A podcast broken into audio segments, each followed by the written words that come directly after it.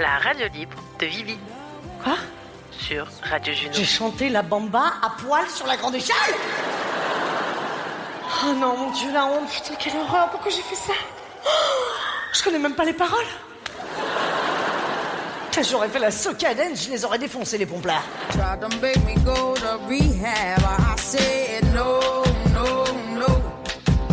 Yes, I've been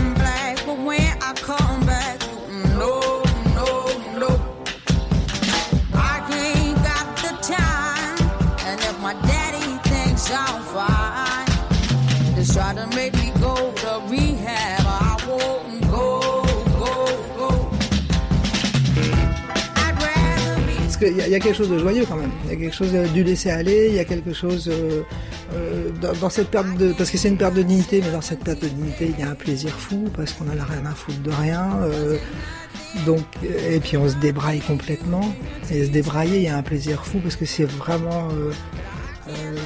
Il y a une subversion là-dedans, si c'est vrai, il y a une subversion là-dedans, il y a une subversion parce qu'on en a rien à foutre. Et que moi, après, à partir du moment où j'ai pas l'alcool, si si j'en ai à foutre de tout. Donc euh, c'est moins, c'est moins joyeux quoi. bah, s'il n'y avait pas quelque chose de bien d'en boire, on boirait pas. On n'est pas complètement con non plus.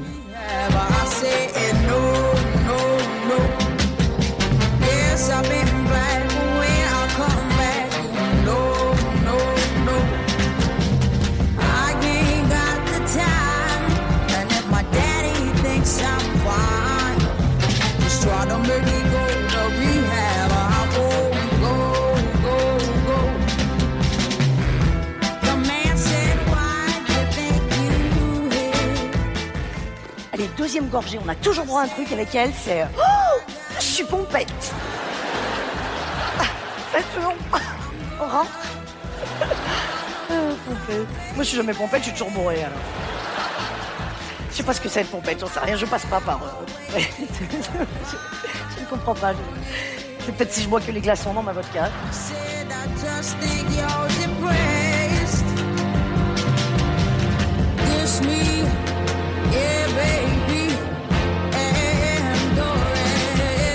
C'est horrible. Moi, je vais crever. C'est horrible. Ah non, mais moi, je. Ah non, non, mais bien sûr, on a été drogués, c'est impossible.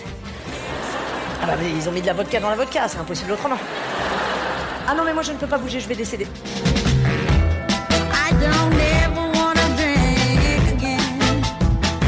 Terminé, plus jamais. Non, non, non, c'est la dernière fois. Même plus. Ouais, c'est horrible. Terminé. Plus jamais. Ouais, on se retrouve ce soir. Nickel.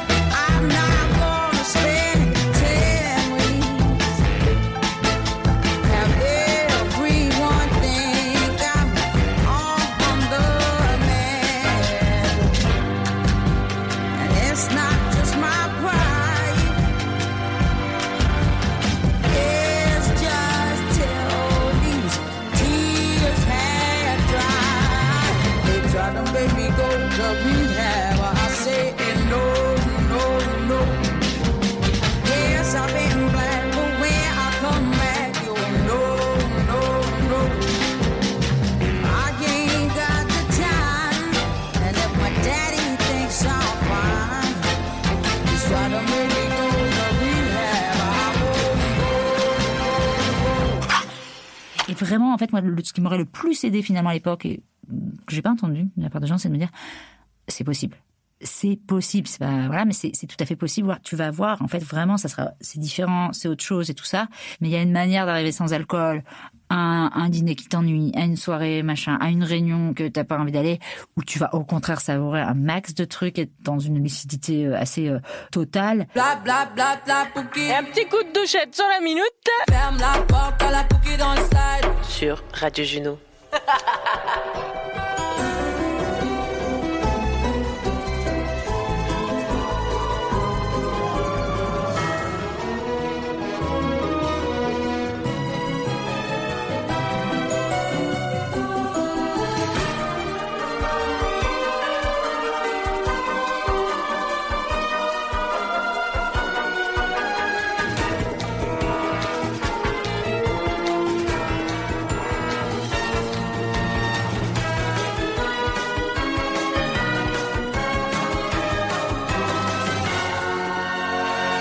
Soyez les bienvenus dans l'émission 7 de la radio libre de Vivi.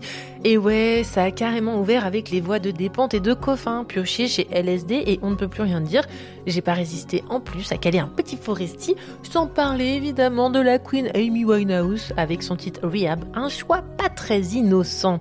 Je suis on fire, tellement heureuse de revenir avec cette énergie qui m'est propre. Oui, parce que la dernière émission, je suis passée à côté d'un truc primordial les amis. Et oui, je me suis pas mouillée, j'ai pas relié le thème à mon vécu. En faisant ça, j'ai installé cette distance que je déteste, celle qui empêche la vulnérabilité, l'intime, le contact à l'autre, donc à vous. Alors ce soir, I'm back et je vais en saupoudrer de l'expérience personnelle. Moi, de toute façon, j'ai plus aucun secret pour vous. Parler de l'alcool, ça me tient à cœur et en plus j'ai trop aimé bosser sur ce sujet. Parce que, chers auditeurs, il y a un an encore, on m'appelait Amy. Oui, comme Amy Winehouse. Oh, sûrement dû au fait que je sois capable de dormir ivre-morte sous une table en plein resto. Ou peut-être parce que pour rire, on disait que j'avais laissé ma dignité euh, un ami. D'ailleurs, merci Fred d'en avoir pris soin. En même temps, vu comment je la méprisais, elle était bien mieux ailleurs que chez moi. Amy Winehouse, aussi peut-être parce que je ne me souviens d'aucun de mes anniversaires, jour de l'an ou toutes les soirées trop arrosées. Sans parler du fait que je buvais pour réussir à avoir des relations sexuelles, car j'étais terrorisée par le contact intime avec les hommes. Mais bon, comme fallait coucher, bah j'ai bu, c'était plus simple quoi. Et j'ai aussi couché sans m'en souvenir, sans me protéger. C'était drôle, je disais. Je me laissais pénétrer, plotter, c'était pas un souci. De toute façon, c'était plus mon corps dans ces moments-là. Encore une bonne grosse cuite, je disais. Ensuite, il y a ceux que j'ai agressés, harcelés, pour atteindre l'image de l'homme que la société me proposait d'égaler. Il y a eu mes amis aussi que j'ai blessés, mes parents que j'ai inquiétés. C'est la vie, je disais. Ils et elles sont restés à mes côtés. Et il y a un an, pour des raisons de santé, j'ai arrêté l'alcool après 14 ans, 14 ans de beuverie. Comme je ne me considérais pas comme alcoolique, bien sûr, je n'avais envisagé aucun impact de l'arrêt de l'alcool dans ma vie. Coucou, méga surprise, j'ai découvert une nouvelle Viviane. Calme, introvertie, anxieuse, passionnée. J'aimais plus les soirées. En fait, c'était pas moi qui partais en soirée, c'était l'alcool qui partait en teuf à travers mes veines. Alors j'ai réappris à vivre. J'aurais aimé avoir des pentes et coffins en tata. Elles m'auraient prévenu, entourée, et surtout j'aurais eu envie de leur ressembler. Elles ont trop la classe. Merci à elles hein, de parler de leur parcours, d'ouvrir les voies. Moi, ça me donne envie d'être sobre hein, quand, vois, euh, quand je vois la taille de leur âme. Alors, pourquoi les femmes? Parce qu'au fil de mon évolution et des recherches, je remarque que sociologiquement parlant, ne se jouent pas les mêmes choses. Ce soir, je vous invite à oser regarder à l'envers. Soyez punk, déconstruisez votre pensée, bordel. Si pour une fois, on imaginait que tout l'environnement social qui pèse sur le genre féminin façonnerait leur manière d'être au monde à ces personnes. Et si pour une fois, on voyait l'alcool, comme la boulimie d'ailleurs, comme une réponse à un environnement social donné. Parce qu'à votre avis, où va la colère des femmes ou des personnes oppressées? Leur violence, leur haine, leur sentiment d'injustice, leur douleur, leur créativité bridée, leurs destins empêchés, leur triple journée, leur frustration à ne pas manger parce que sinon elles sont grosses. Leur honte de s'être fait agresser, violer, violenter, humilier, insulter. Ça va où au juste tout ça? Et ça se plaint, ouin ouin ouin, quand elles font des collages dans la rue pour s'exprimer? Sérieux? On en est là de l'acceptation de leur souffrance à ces personnes? Bref, je pose la question. À votre avis, on le met où tout ce tas de merde, de ressenti légitime quand on n'a pas le droit de le poser aux yeux du monde, comme un homme cisgenre peut se le permettre? Est-ce que je fais le lien tout de suite avec l'actualité et le concours euh, de qui est la plus grosse à base de bombes nucléaires ou, ou j'ose pas? Non, non, ose pas. Bon. Bon, et au lieu de nous harceler là pour nos comptes formation, il ferait bien de nous proposer des parcours psychologiques dignes de ce nom, genre... Euh, se remettre de l'expérience patriarcale prise en charge par la sécurité sociale tant que vous en aurez besoin. Un service mis en place par le gouvernement actuel. Comme c'est toujours pas d'actualité, Femmes et alcool, un cocktail patriarcal, c'est maintenant.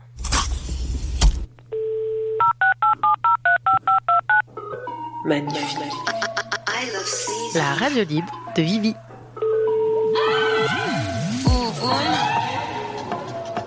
Sur Radio Juno. Deux heures avec vous. dans ta bouche. Ouais, ouais, ouais. Au programme, Nika qui va nous parler de sa consommation d'alcool avec authenticité. On aura aussi Serena, ou comment l'endométriose, l'endométriose lui a demandé de stopper la substance. Ensuite, on ira voir Agnès, qui est sans alcool depuis 19 ans et membre des Alcooliques Anonymes. Et pour finir, nous irons parler avec Elisabeth Sillard, naturopathe et coach en neurosciences. Pour celles qui sont en direct, rendez-vous sur radiojuno.fr pour échanger euh, entre nous, avec moi et à la buvette. Alors j'ai vu que déjà il y a les ovaires qui sont présents, il y a euh, pas mal de gens. Profitez-en et j'accueille tout de suite Nika. Bonsoir Nika. Bonsoir. Alors, euh, bienvenue Nika dans cette radio libre de Vivi, avec qui euh, Nika j'ai fait ma formation euh, de podcast en plus. Donc c'est assez, c'est assez sympa de se retrouver comme ça pour parler d'alcool, non? Ouais, ouais, tout à fait. Alors Nika, toi tu m'as bien connue dans des états alcooliques et toi aussi, on se connaît bien. Nous sommes des On bonnes, se connaît bien, ouais. nous sommes des bonnes copines de beuverie, hein, disons-le. non, mais faut être, euh, faut être euh, transparente quand même avec euh, nos moindre Exactement, faut choses. donner, euh, faut donner un cadre. Voilà. Donc, euh, bon, je suis un peu sortie du cadre, euh, mais toi, ce qui est, ce qui est chouette, c'est que tu acceptes aujourd'hui donc euh, de venir euh, parler de ça. Alors, je, te présente un tout petit peu pour qu'on puisse euh, voir euh, d'où tu parles. Donc, tu as 39 ans, tu es une femme blanche bisexuelle, slovène et française, et tu viens de Paris, tu nous appelles de Paris. Est-ce que ça serait pas un peu la capitale de la débauche d'ailleurs? Je ne sais pas. Euh, et tu as accepté cette invitation. Merci. Et tu vas ouvrir le bal et tu l'ouvres en tant que femme qui boit et qui s'interroge sur sa consommation. Est-ce que c'est bien ça, Nika? C'est tout à fait ça, ouais. C'est. euh, Oui, pardon, vas-y. Non, vas-y. Moi, je t'écoute. Je suis toute oui. Ouais, ouais, c'est tout à fait ça. C'est euh, euh, reconnaître ce plaisir et de, de lâcher prise, de l'ivresse, de, de, de l'excitation aussi que ça peut provoquer. euh, comme, comme tu sais, voilà, et, pour, et pour euh, celles et ceux qui nous écoutent, j'adore, euh, j'adore la fête. Euh, mais d'un côté aussi, c'est euh, voilà le rappel, euh, le rappel que que la fête justement, ça serait bien. En tout cas, je parle pour moi, qu'elle soit qu'elle soit quand même assez exceptionnelle. J'ai un rythme festif quand même assez régulier, quasiment heb- hebdomadaire, et c'est vrai que temps en temps, je me dis, mais est-ce que est-ce que c'est bien normal tout ça, et c'est quoi les conséquences sur sur ma santé euh, et mon moral? Ah, bien sûr. Donc, euh, ça fait quand même beaucoup d'années que, que, que, que je l'apprécie, cette fête.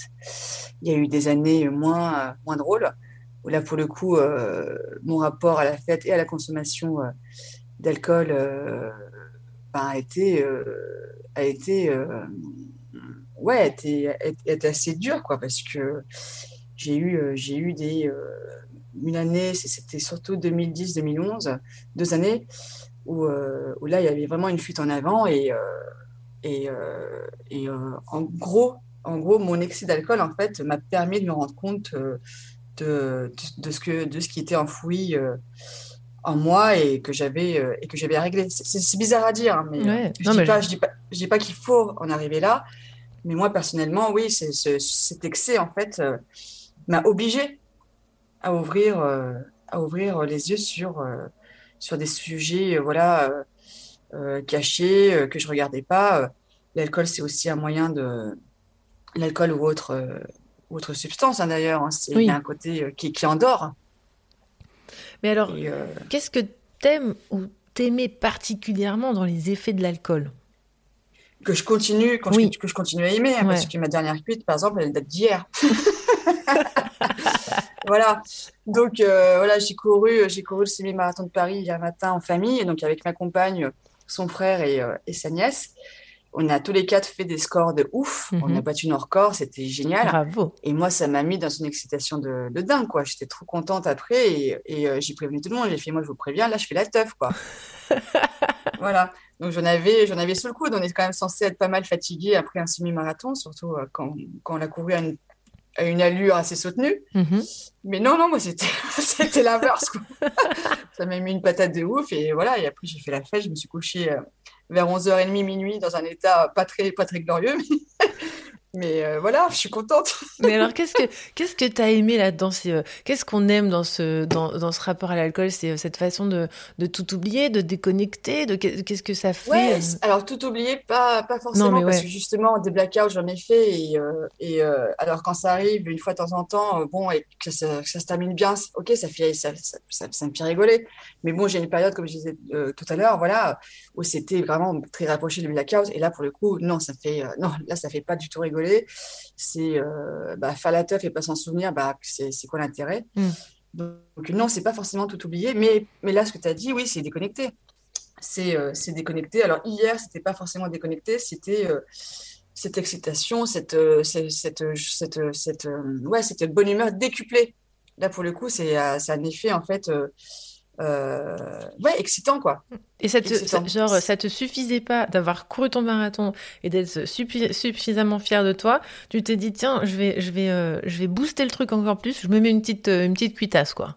Exactement. Alors là, voilà, c'était en famille avec des potes. Et, et là, du coup, c'était l'ivresse collective. Mm. Après, moi, j'ai fait partie du haut du panier où j'ai continué la fête avec notamment une. On était, on était trois, en- enfin, trois au tout au final avec une bonne, euh, une très bonne copine qui avait commencé à, à, à fêter nos, nos exploits voilà, dès, dès le déjeuner. Donc, euh, voilà, on était dans un, dans un état euh, quasiment similaire. Mais, euh, mais ouais, ouais, c'est ce- c'est c'est vraiment ça, c'est ce côté entraînant. Après, c'est une illusion peut-être aussi, hein, mais une- dans ce cas, c'est une illusion collective qui me plaît. Ah, alors là, je pense qu'on peut parler d'illusion collective. J'aime beaucoup ce vocabulaire. Et alors, est-ce que ta consommation d'alcool, ça peut influer sur tes relations? Relation, tu veux dire euh, Tes relations peut-être amoureuses, amicales, euh, autour de toi, est-ce que ça peut jouer là-dessus? Oui, ça peut jouer là-dessus, euh, dans les deux sens d'ailleurs. C'est-à-dire? C'est euh, voilà, ça, ça peut être dans un sens en fait où, euh, où euh, être catalogué, ce qui est, ce qui est mon cas, hein, et du coup j'ai j'ai encore un peu du mal à assumer ça, de voilà d'être la l'amie cafétarde où forcément on a de grandes chances si on fait une fête avec moi que ça se termine un peu euh, n'importe comment et moi dans un certain état. Ok. Et euh, donc, il y a clairement pour les personnes en fait qui, qui me connaissent moins, voilà, qui me, qui me, bah, qui, qui ont de raison de me cataloguer là-dedans, mais du coup, en fait, ça veut dire qu'ils me voient que sous un certain aspect, quoi. Mm. Et après, bon, il y a les autres, les proches, qui savent que je suis pas, je, je suis pas que ça. Donc euh, ça, c'est euh, c'est le côté voilà qui m'interroge. Et je me dis voilà, j'ai ce que je mérite aussi. Mais ça, voilà, c'est une image que, j'ai- que voilà, qui, qui- commence à me peser et dont, euh, dont j'ai envie de me défaire petit, petit à petit, quoi. D'ailleurs, tiens, si pour une raison X ou Y, tu devrais arrêter l'alcool, est-ce que ça viendrait changer l'image sociale que tu te fais de toi? Alors, de moi-même, euh, en partie, oui. En partie, oui, parce que ça veut dire que je ferais clairement moins la fête. Je la ferais autrement. Elle serait déjà, elle serait moins, moins régulière. Euh, ça serait pas la même intensité parce que pour avoir déjà fait des soirées sans alcool, heureusement, euh, bah, c'est pas la même fatigue non plus. Hein. C'est Mm. que voilà, on est quand même dans les gens qui vont se coucher euh, euh, un peu plus tôt.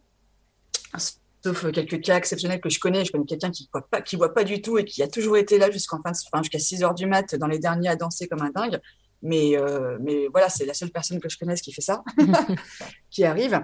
Mais oui, clairement, je me coucherai plus tôt. Euh, Je pense que je serai plus. Euh, euh, je sais pas, peut-être. euh, j'avais, j'avais envie de dire presque moins invité, quoi.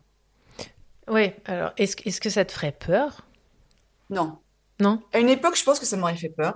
À une époque où j'en avais besoin, enfin besoin euh, de manière illusoire, hein, où euh, voilà, il y avait un endor- endormissement de ma part et que voilà où j'affrontais, je, je refuse, je refusais d'affronter en fait certains aspects de ma personnalité, certains, certains problèmes, des questions, des interrogements. Là, pour le coup, euh, c'est cette peur de la solitude et ce besoin en fait de penser à autre chose, d'être en dehors de moi. Là, je pense qu'à ce moment-là, effectivement, euh, euh, j'aurais eu peur de ça. Aujourd'hui, non. D'accord. Aujourd'hui, que... ça me fait pas peur, Ouais. on va dire. Et est-ce que, par exemple, de, de la part des hommes, tu as déjà reçu des réflexions sur ta consommation d'alcool? Oui, clairement. Et euh, si je compare en fait entre hommes et femmes, c'est globalement, hein, globalement, les, Ouais. les- les femmes, c'est toujours été euh, dans un côté très bienveillant et, euh, et euh, de santé, et de dire mais pourquoi tu fais ça, qu'est-ce qui, voilà, qu'est-ce qui te pèse, etc. Et la grande majorité des hommes, donc c'était en l'occurrence surtout mes, mes compagnons, Ouais. mes petits copains, c'était quand même très souvent l'image en fait que je, que, que je, enfin l'image que ça reflétait de notre couple les deux. Un peu le, le côté, c'est ta meuf qui se met une plus grosse caisse que toi, quoi. Ah, ça, ils supportaient pas. Et euh, alors, je vais pas, je vais pas, je vais pas dire qu'ils supportaient Ouais. pas, parce que, parce que non, je, je, je, je suis sortie avec, euh, avec des personnes plutôt, euh, voilà, où ça, se- où ça se passait bien, etc. Mais les fois où ça arrivait, où il y avait un reproche de putain, tu t'es encore mis une caisse, euh, c'était pas, c'était pas vraiment dit sous un angle, mais pour- pourquoi, qu'est-ce qui se passe, quoi, qu'est-ce Ouais. qui se passe, qu'est-ce qui va pas chez toi, t'as besoin qu'on discute, etc. C'était euh, merde, t'étais dans, dans un état, moi, j'avais, enfin, voilà, j'en ai eu honte, quoi. Ah, ça t'a fait honte. Du coup, ça t'a un peu culpabilisé. ouais, ça m'a culpabilisé et en fait j'ai mis un j'ai mis un petit moment en fait à comprendre que euh, euh, que je que je culpabilisais pas pour les bonnes raisons. Je me disais merde, c'est vrai, euh, je devrais faire gaffe, on est tous les deux, etc. euh, avec nos potes, etc. C'est vrai que je devrais faire attention à mon comportement. Et euh, là, je me suis dit, mais en fait, j'ai mis un temps, un temps à réaliser que, bah non, je l'emmerde, en fait. euh, euh, à peu près, enfin, je fais, je, fais, enfin, je fais ce que je veux, etc. Du temps que je me mets pas en danger, que je mets pas en danger les autres, bien entendu. Mais, mais, mais voilà, enfin, Ouais, c'est intéressant ce que tu dis, parce que ça veut dire qu'en pointant ton comportement comme ça, déjà que tu peux être dans des moments assez faibles dus à ta consommation d'alcool, il vient activer une culpabilité où tu vas faire attention à ton consommation pour lui et non pas pour toi, quoi. ouais, c'est ça, ouais. Et euh, à mélanger. Après, après aussi, ça s'est retour... enfin, ça s'est tourné dans le bon sens parce que ça m'a fait interroger sur moi. Il y a quand même ce côté-là. Oui. Mais, euh, mais ouais, ça m'a rajouté, euh, ça m'a rajouté une, culp- une culpabi- une culpabilité supplémentaire pour l'image, pour l'image du couple. Oh, incroyable. Donc, euh, ça, heureusement, ça n'a pas été souvent le cas, mais les, les fois ça m'est arrivé, c'était, c'était dans ce cadre-là, dans ce cadre, euh, dans ce cadre du couple. D'accord. Et et t'as vu la différence quand tu t'es mis en couple avec, avec une femme? Oui, j'ai eu la différence euh, parce que ça reste, euh, enfin, les reproches, c'est la bien, enfin, c'est pas, pardon, c'est pas les reproches. Les, quand j'ai des reproches de la part de, de ma compagne, c'est, sur moi, c'est sur ma santé. Hmm. Ouais. C'est pas sur, euh, sur putain, j'ai eu honte de toi. Bon, après, c'est peut-être un peu arrivé et à juste titre. Mais non, les, les, les remarques, les discussions, c'est, c'est, c'est fais attention à toi, quoi. Enfin, Mm. là, c'est, là, tu, là, je me fais du souci pour toi, voilà, qu'est-ce qui se passe, etc. Et alors, euh, est-ce que pour toi, boire, euh, on va, on va bientôt terminer, mais est-ce que pour toi, est-ce que boire comme ça, c'était un, syn- un synonyme d'émancipation féminine, tu vois? Euh, à un moment, oui. Et après, avec cette envie aussi de dire, euh, bah, je vous emmerde, en fait. C'est comme Mm. les nanas qui, les femmes qui vont se taper plein de mecs. euh, on la connaît, celle-là, quoi.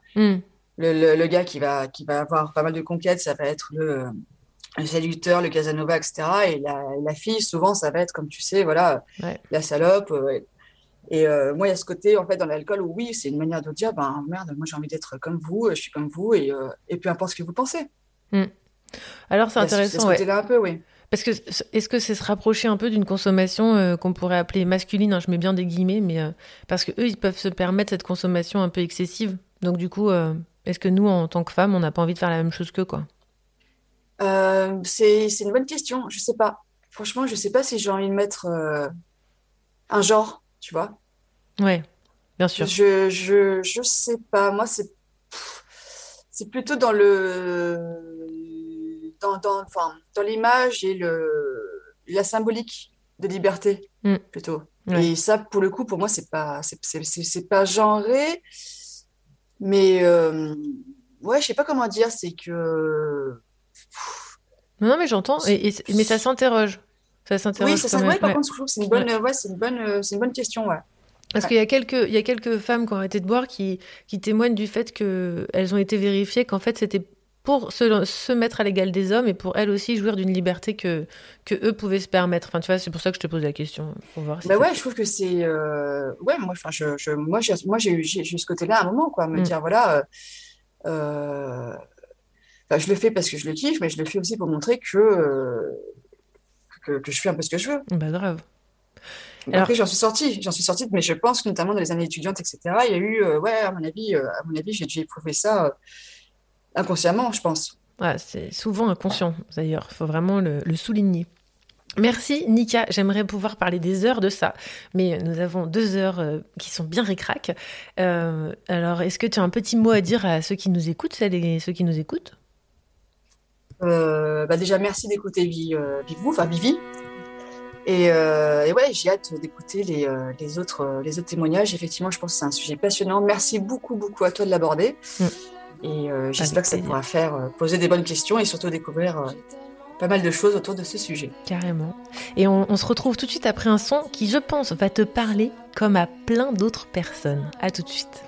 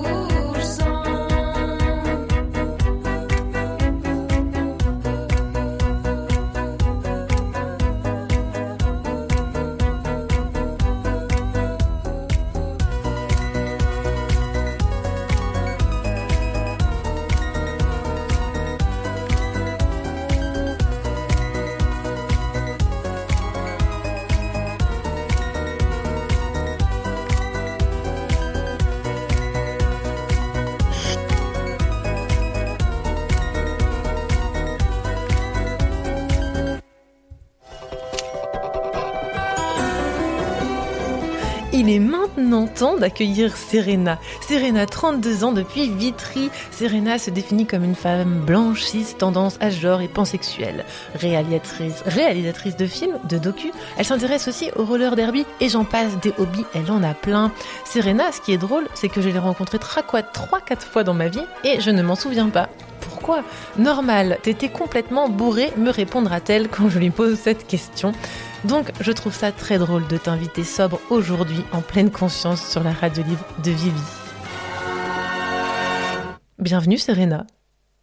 Merci, bonsoir. Bonsoir.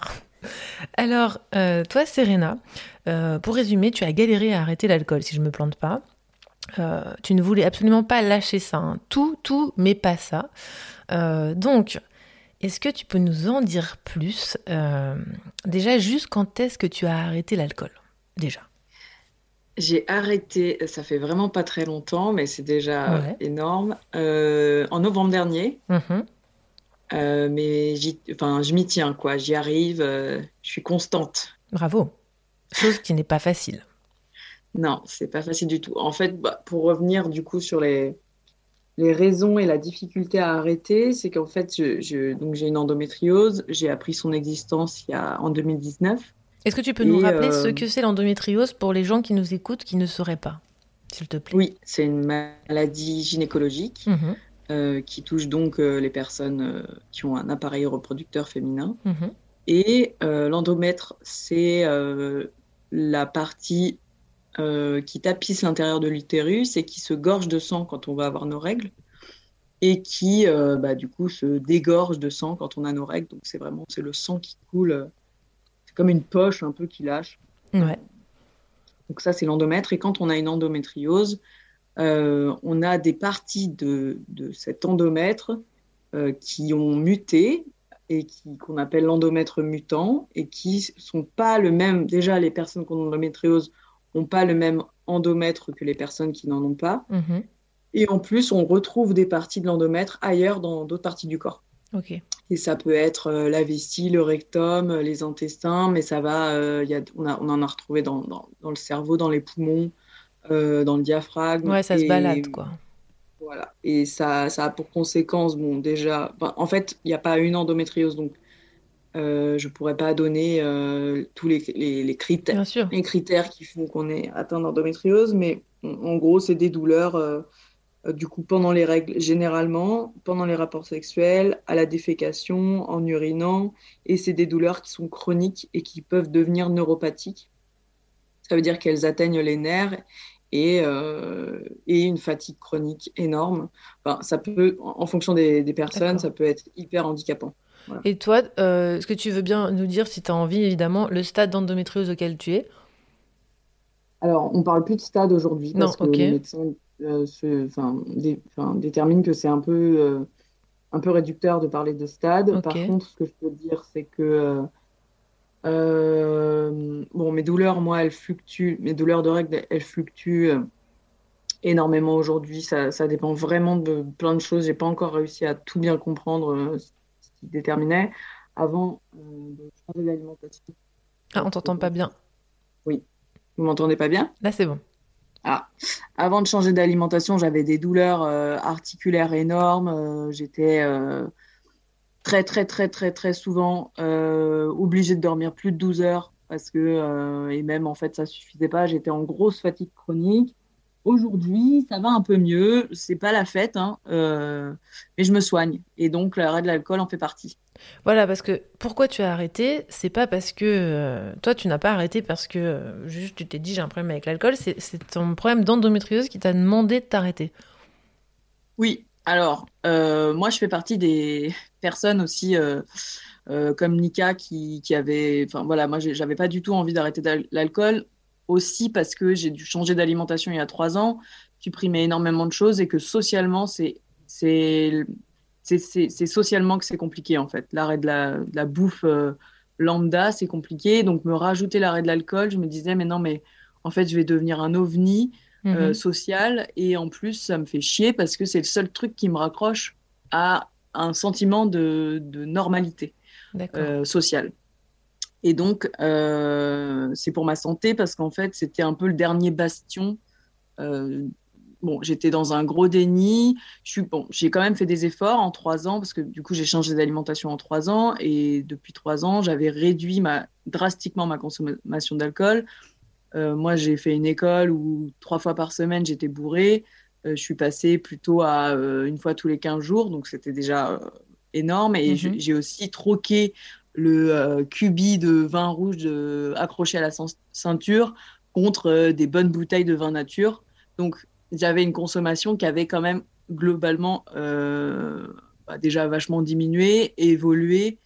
Euh, et je, je croyais que comme ça, ça allait. Ouais. Sauf que, étant complètement frustrée euh, par, euh, euh, par plein de pans dans, dans ma vie, en fait, à chaque fois que, que je buvais, j'étais incapable de boire un verre de vin. Et euh, je pouvais me taper une bouteille, euh, ce qui n'est pas euh, en soi, ce qui va pas choquer des gens. Sauf que moi, derrière, ayant une endométriose, le problème, c'est que ça influe directement sur l'inflammation globale de mon corps et ça me faisait remonter les douleurs à bloc. Mhm. Euh, je pouvais après avoir des règles très très douloureuses et c'était lié. J'avais mal aux articulations et surtout, surtout, l'impression d'être en gueule de bois pendant trois semaines. Ouais. Donc en fait, c'est pas tenable parce que du coup, euh, je, je- tous les efforts que je, déjà tous les efforts que je mettais dans l'arrêt euh, du gluten, des produits oui. laitiers, euh, du sucre, ben, en fait, ça avait aucun sens parce que je, cassais tout. Et en plus, j'étais vraiment, vraiment, vraiment pas bien.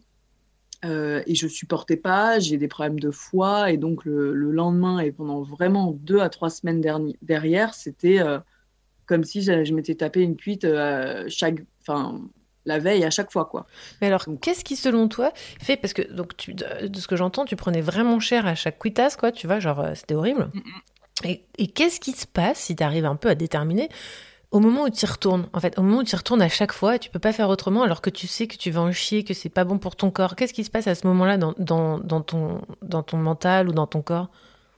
Bah, c'est un peu comme quand on fait un. Moi, j'ai jamais fait partie de cette team, mais on- énormément de femmes en font partie, la team des, des meufs qui font des régimes. Mm. Euh, on- donc, on tient, on tient, on tient, on tient, et puis il y a un moment, euh, pff, crise de boulimie, on tient pas. Voilà. Moi, euh, là, je peux comparer avec le fait que je, je me frustre très, je, me- je me frustre, slash, je me frustrais socialement vis-à-vis de la bouffe. Et donc, euh, me retrouver en fait en, en compagnie de plein de gens qui bouffent ce qu'ils veulent et qui boivent ce qu'ils veulent, euh, j'étais je suis en colère en fait. Hmm. Je me retrouve dans des situations de frustration énorme, de colère, de sentiment d'injustice. Et donc, il y a un moment, comme c'était le seul truc que, que, que consciemment je n'avais pas accepté euh, et où je me dis, j'étais dans un gros déni en me disant, oh non, mais l'alcool de temps en temps, ça va. En fait, euh, je, me rac- je me raccrochais à, à ce, voilà, à ce semblant de- d'appartenance euh, au groupe, quoi. En mode, euh, ok, euh, moi aussi je peux faire comme vous, regardez. Mm. C'était, je, je crois que c'était un peu ça. Euh, Mais est-ce que tu avais Ouais, c'est- Est-ce que tu avais un environnement sans alcool? Est-ce que tu avais un environnement sans, sans gens qui consomment de l'alcool dans lequel tu pouvais aller ou tu étais tout le temps confronté à un environnement qui buvait? Ah non, mais enfin, je, je peux parler au présent, c'est que tous mes potes boivent euh, comme des trous. D'accord. C'est-à-dire que euh, je suis, Salut les euh, potes. je suis définitivement l'ovni, Mhm. euh, l'ovni social que je ne voulais pas être. Sauf qu'en fait, c'est beaucoup plus positif que ça en a l'air. Enfin, moi, je, je regrette pas du tout. Est-ce que, est-ce que toi, par le passé, que- je parle aussi de, je me permets de parler de mon expérience, dans le sens où moi, je jugeais les personnes qui ne buvaient pas quand j'étais euh, sous l'emprise de, de l'alcool. Est-ce que toi, tu t'es permis de juger aussi ces, ces personnes que tu pouvais rencontrer qui ne picolaient pas à l'époque? En toute honnêteté, hein. euh, Ah ouais, ouais, très honnête, euh, oui. Voilà. C'est-à-dire que, euh, mais alors, parce que moi, je les rattache à des gens qui savent pas s'amuser. Hmm. D'ailleurs, est-ce que depuis on t'a fait ce reproche? Non, jamais. Et, et j'ai pas l'impression, euh, pour reprendre les termes de Nika, j'ai pas l'impression que mon image sociale ait changé. Euh, moi, je, je suis du, justement, j'expérimente depuis peu. Euh, au contraire, avant, je, à 2 à deux heures du matin, j'étais la nana qui dort sur le canapé. Mhm. Maintenant, je suis celle qui continue à danser à 6 heures. D'accord. Et donc, au contraire, en fait, ça. Après, euh, bon, j'ai une personne, enfin, j'ai une personnalité qui est affirmée depuis un moment, et donc du coup, j'ai pas l'impression que, pour moi, l'alcool, l'alcool n'était pas désinhibateur du tout. Je suis toujours celle que je suis. Il y a juste des, bien sûr, ça change des petites choses, mais comme en plus, je suis entourée, euh, certes, d'amis alcooliques, mais d'amis avant tout, ça va. Je le vis pas mal sur le coup. Euh, et je le vis tellement bien le lendemain en plus que du coup, euh, Ouais, pas c'est de tout- regret. C'est tout bénef, quoi. mm, mm. Et alors, est-ce que psychologiquement, t'as été aidé dans cet arrêt, tu vois? Non, pas du tout. Euh, j'ai régulièrement eu des, des naturopathes qui m'ont encouragé à arrêter l'alcool. Euh, et j'ai naturellement euh, dit, les- je les ai naturellement remerciés sans, en, en- tout en sachant que j'allais pas le faire. Ce qui a été déclencheur, c'est que c'est que moi j'ai fait j'ai fait pas mal de recherches en naturopathie par moi-même parce que quand on a une maladie en fait on on est plus enclin à faire ce genre de choses. J'ai lu énormément sur, euh, sur le sujet de ma maladie et, euh, et donc je, suis un peu calée. Et en fait, il a, au bout d'un moment, euh, je, me suis je me suis retrouvée coincée parce que mes intestins vont pas bien, mon foie va pas bien et j'arrive pas à me sortir de la spirale. autant ailleurs, ça peut aller bien, mes articulations, mes, mes, mes douleurs de règles, ça va de mieux en mieux autant le foie et les intestins, ça ne marche pas. Et je sais que c'est un peu à la base de tout. Et donc, en fait, tant que je ne me suis pas sortie de ça, je vais continuer à être malade. Et moi aussi, je suis persuadée que je vais guérir. Et du coup, euh, je suis hyper encouragée parce que je me dis, j'arrête l'alcool.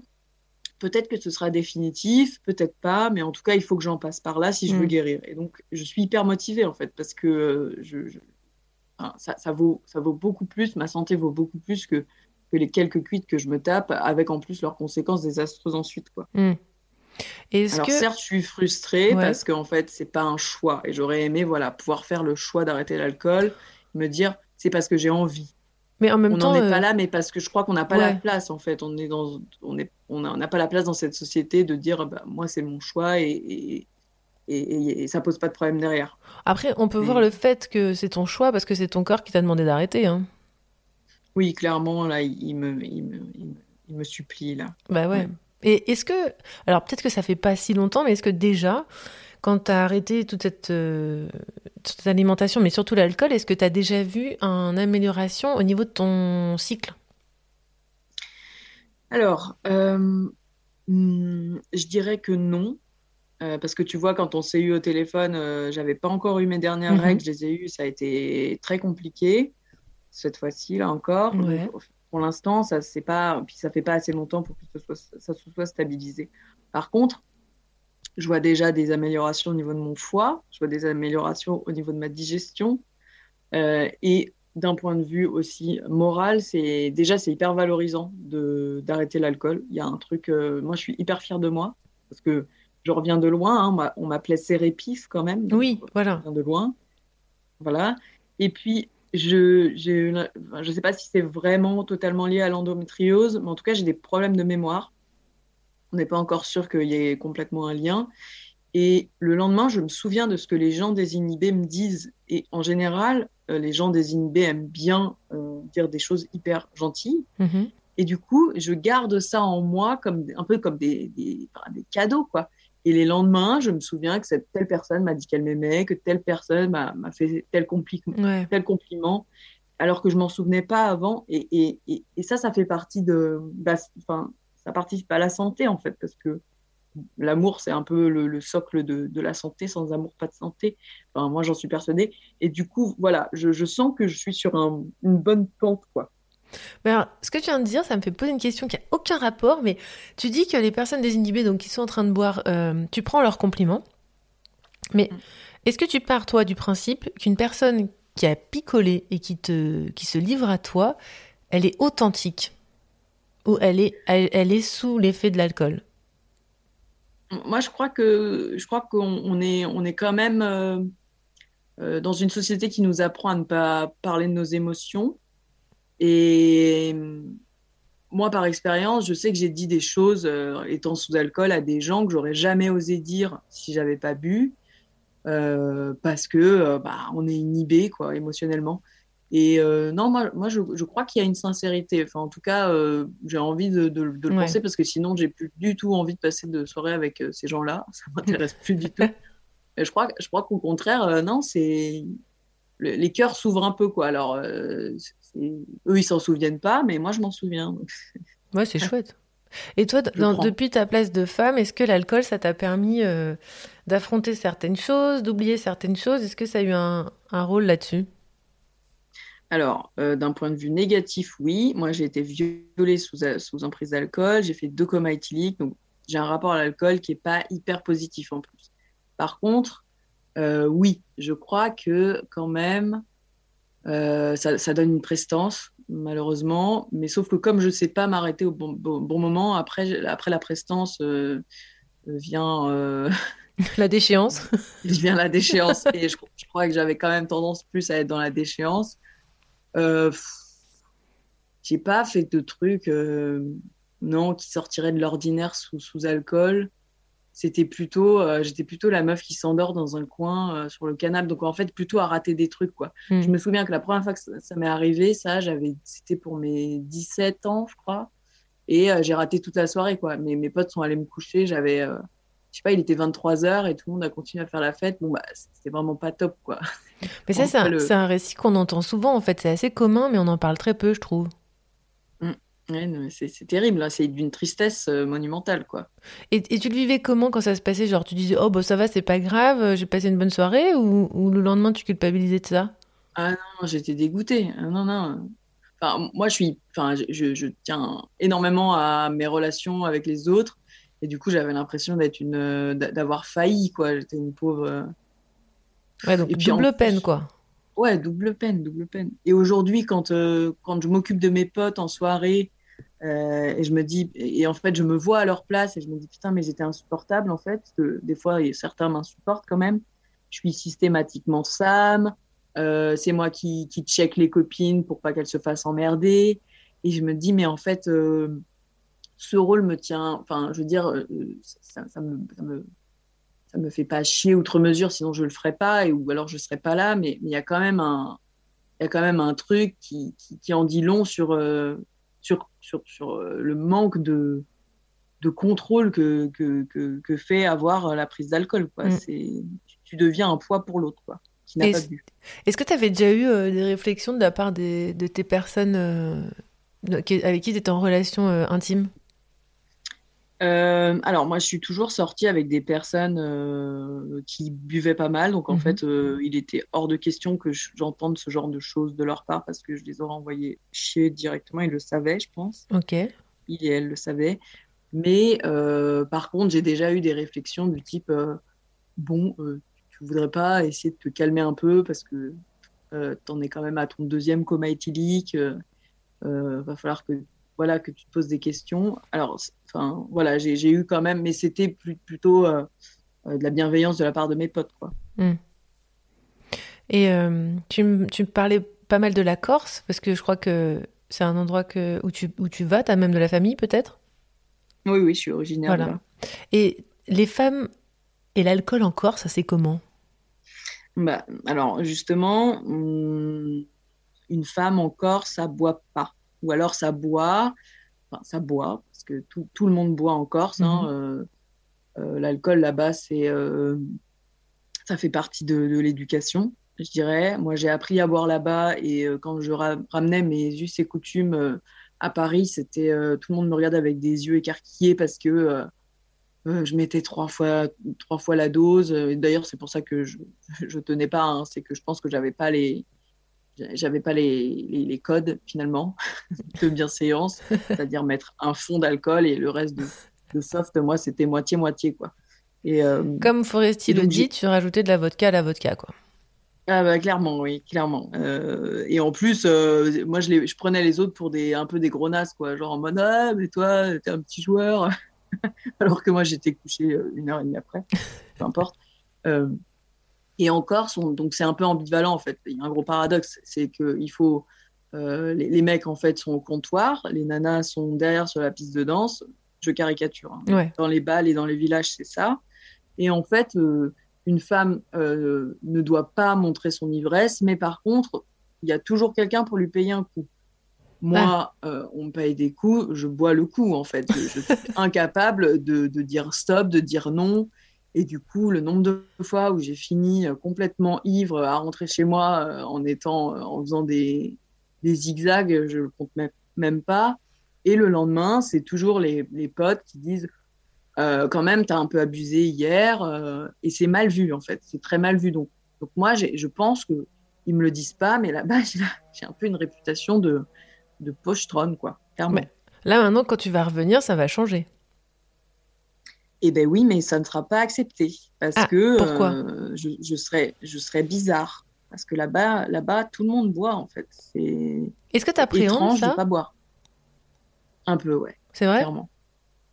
Que tu- mais, mais j'appréhende beaucoup le printemps, j'appréhende beaucoup l'été. J'ai pas encore passé un printemps et un été sans boire, j'appréhende Oui. énormément. Oui, c'est vrai que là, euh, c'est comme arrêter de fumer. Moi, j'ai arrêté de fumer en hiver. C'est la- c'est ce qu'on m'a dit. Le tabacologue m'a dit que c'est la meilleure période parce que Mm. t'es pas confronté aux stimuli extérieurs. Et, et là, tu vas arriver dans la période où, en effet, il va y avoir les terrasses, ça va recommencer. Et puis Et- en plus, j'ai- un handicap euh, supplémentaire, c'est comme je peux pas boire euh, de sucre et que je n'aime pas les bulles. En fait, moi, au café, à part une tisane, donc l'hiver ça va, mais l'été, bon, voilà, une tisane, un jus d'orange pressé, euh, j'ai bah, rien en fait à boire, quoi. Alors, c- ça me fait euh, penser euh, à quelque chose, c'est que moi, je suis passée aussi par là et euh, il y a une de, de mes amies qui m'a dit, bah voilà, maintenant tu sais ce que c'était le privilège de la normalité et maintenant tu l'as Mm. plus. Et je trouve que c'est assez intéressant, je sais pas si tu vois ce que je veux dire. Maintenant, tu vas, il y a des gens en fait depuis toujours qui peuvent pas aller dans, dans les restaurants et on n'y pense jamais en fait, je crois. Ah mais non, mais enfin, je, je le vis depuis trois Ouais. ans avec euh, le changement d'alimentation. euh, le privilège de la normalité. euh, si, enfin, si j'avais su, je- j'aurais j'aurais plus profité, quoi. Si j'avais su, j'aurais encore plus niqué mon foie, quoi. Bah oui, bien sûr. Et est-ce que, juste une dernière question, est-ce que tu penses que ta consommation d'alcool a aggravé ton endométriose et ton foie? Même peut-être que même c'est une des raisons, je sais pas, est-ce que tu as des retours là-dessus, toi? Je suis persuadée que oui. D'accord. Euh, en fait, j'ai- l'endométriose, c'est une maladie qui qui évolue, euh, enfin en tout cas chez moi, qui a évolué par paliers. Euh, Il y a eu des causes traumatiques, mais il y a clairement eu euh, ma période euh, de forte alcoolémie quand j'étais à l'école, où je buvais tous les soirs, et puis j'étais vraiment vraiment cuite trois trois à quatre soirs par semaine.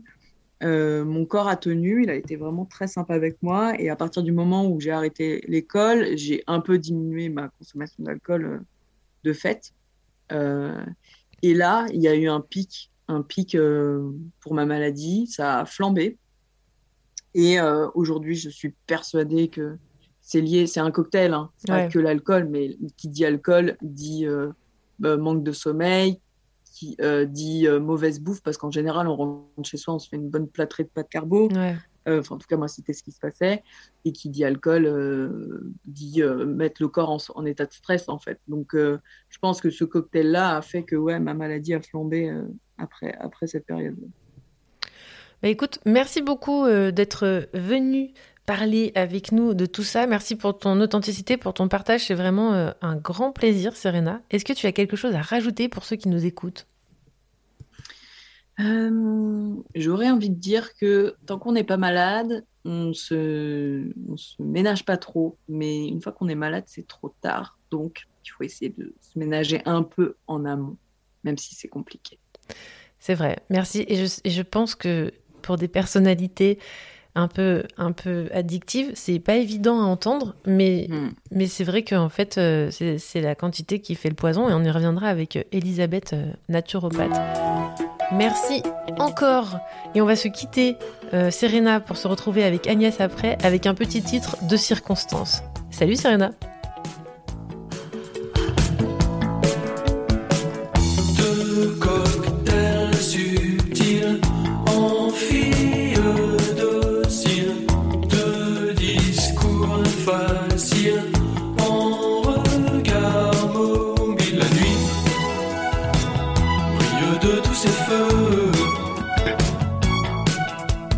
Club, paradis pour tous ceux qui cherchent Dieu sait qui, Dieu sait quoi.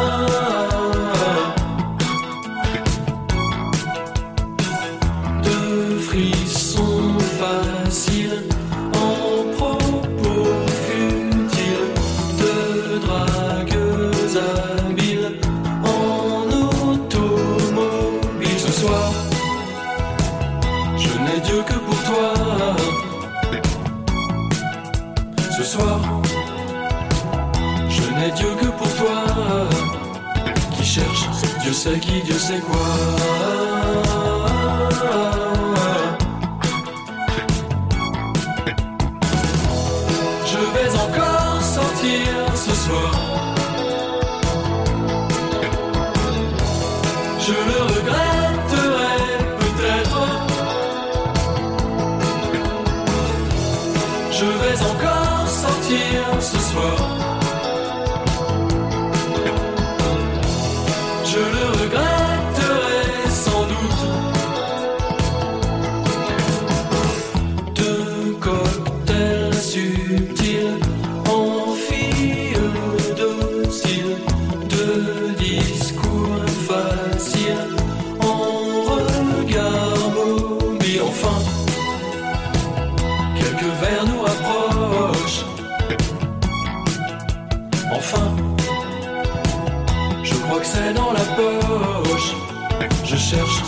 Sait qui, Dieu sait quoi.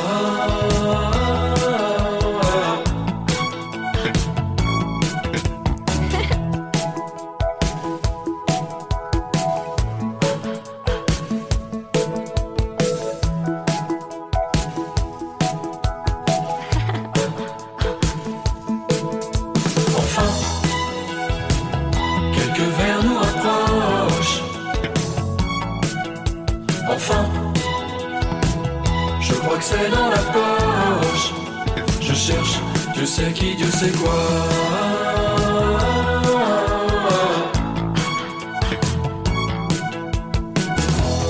Je vais encore sortir ce soir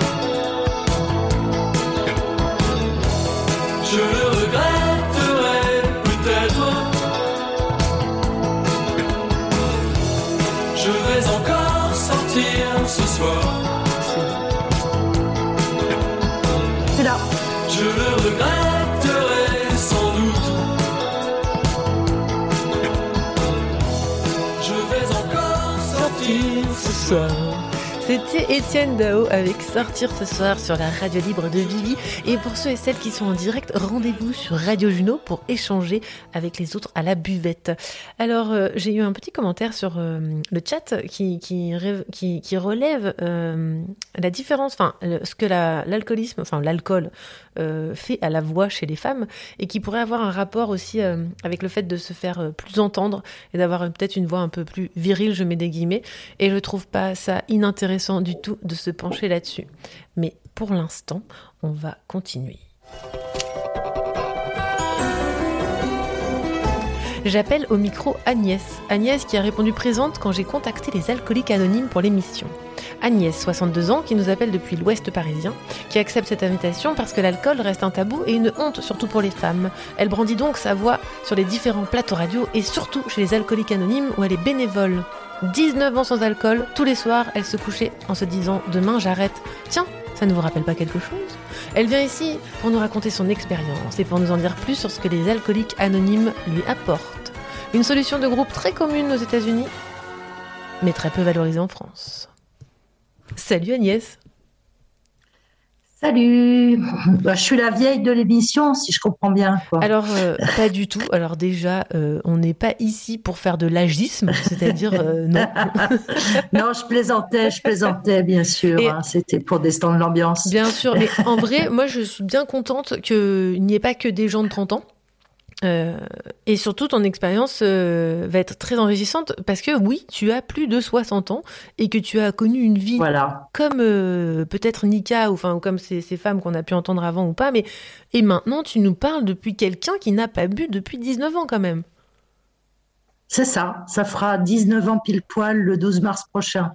Ouais. Donc on s'en rapproche hein, parce que chez les alcooliques anonymes, on aime bien continuer à fêter nos anniversaires, faire la fête sans alcool Voilà. et donc fêter les anniversaires d'abstinence. Voilà. Donc c'est une deuxième naissance pour moi. Ah. Voilà. C'est une deuxième naissance il y a 19 ans. Voilà. Donc je suis jeune en fait.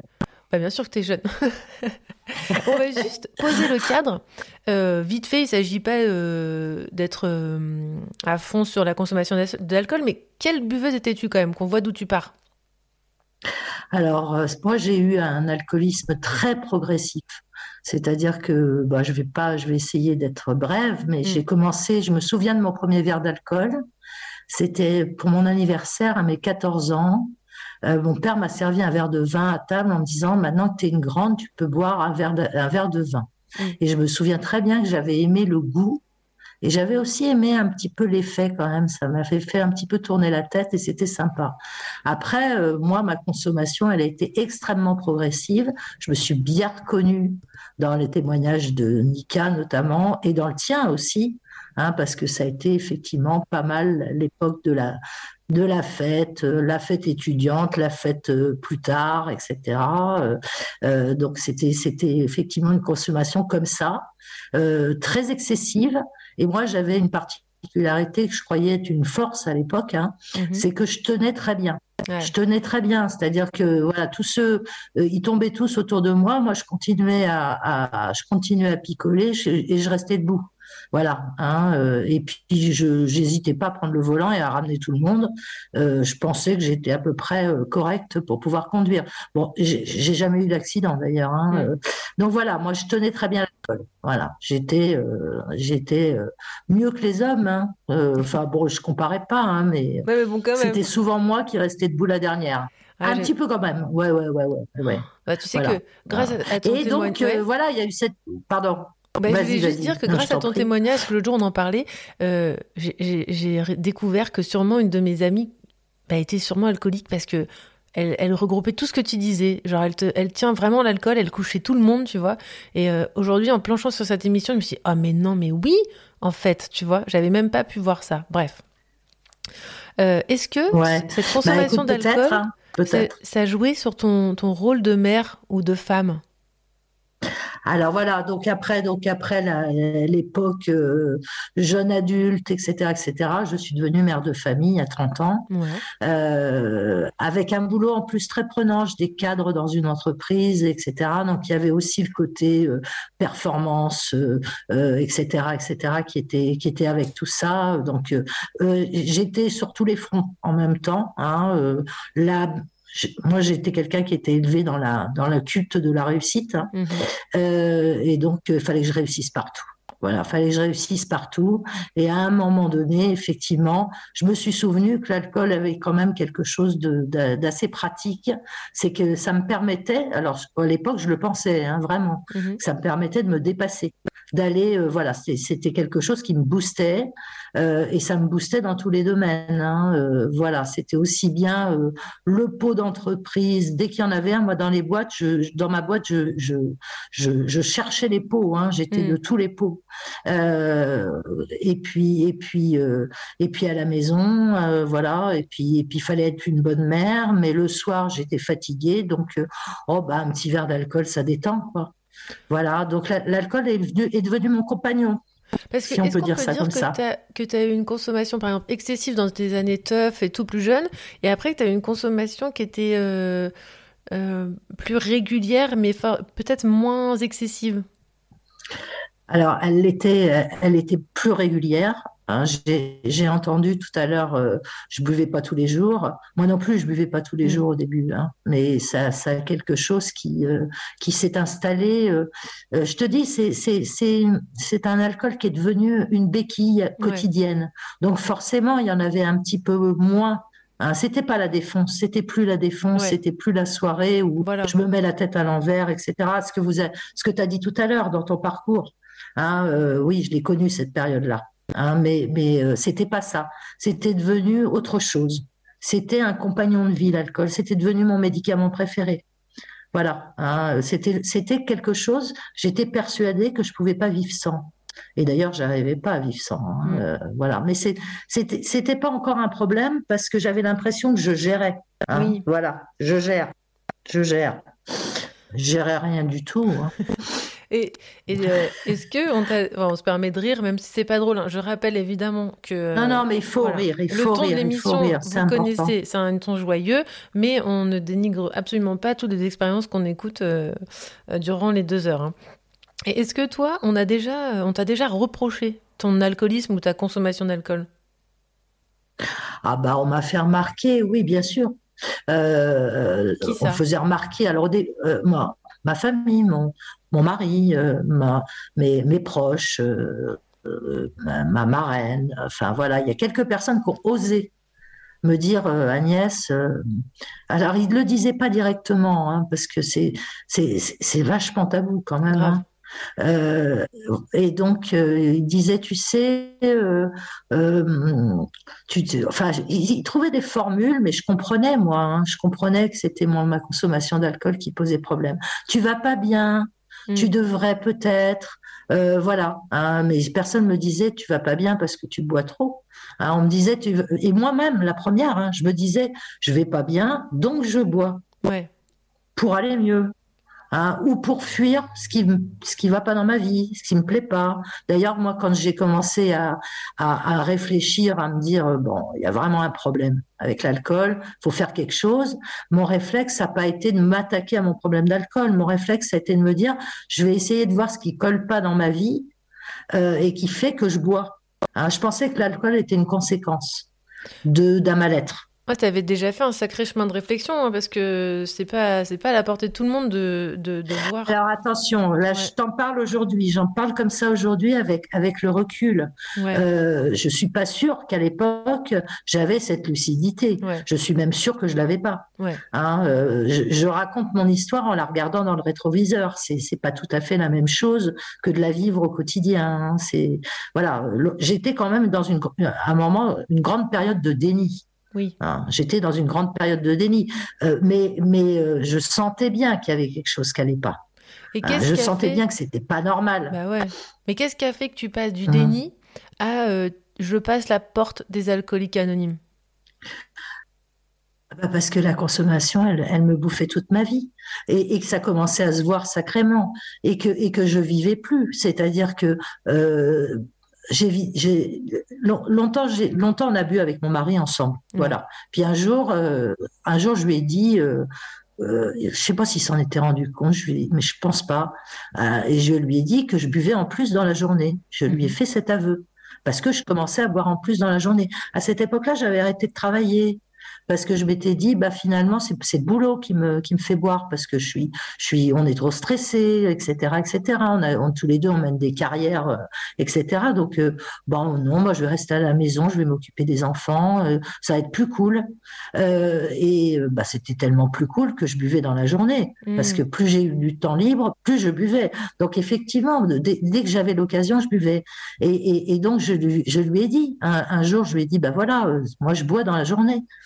Et là, bah, là, ça a été radical. Il n'y a plus d'alcool officiellement à la maison. Ah. Voilà. Donc, mais j'étais quand même toujours bourrée tous les soirs. Donc, il y avait un truc qui allait pas. Donc, il y a, il y a, il y a commencé à y avoir des fortes tensions.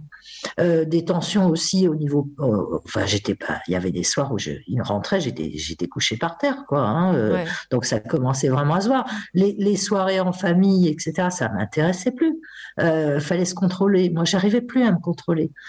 Donc, je, donc je, je commençais à être vraiment dans une espèce de bulle. Enfin, c'était pas une bulle, c'était c'était une, une prison, quoi. Euh, voilà. Donc j'étais plus sortable, j'étais plus fréquentable, euh, et, et je, je, je finissais par me dégoûter moi-même, quoi. Alors après, ça, ça, ça a duré sur sur 20 ans entre mon c'est venu très peu- très progressivement quoi Ouais. hein, euh, voilà hein, et effectivement euh, bah, à ce moment-là euh, euh, je me suis dit c'est pas possible je peux pas continuer à vivre comme ça c'est qu'une vie ça ressemble plus à rien Ouais. j'oubliais mes gosses à l'école Est-ce qu'on t'a jugé pour mes ça? enfants à l'école ah, que- J'étais mon premier juge. Ouais. J'étais mon premier juge. C'est moi qui me jugeais le plus.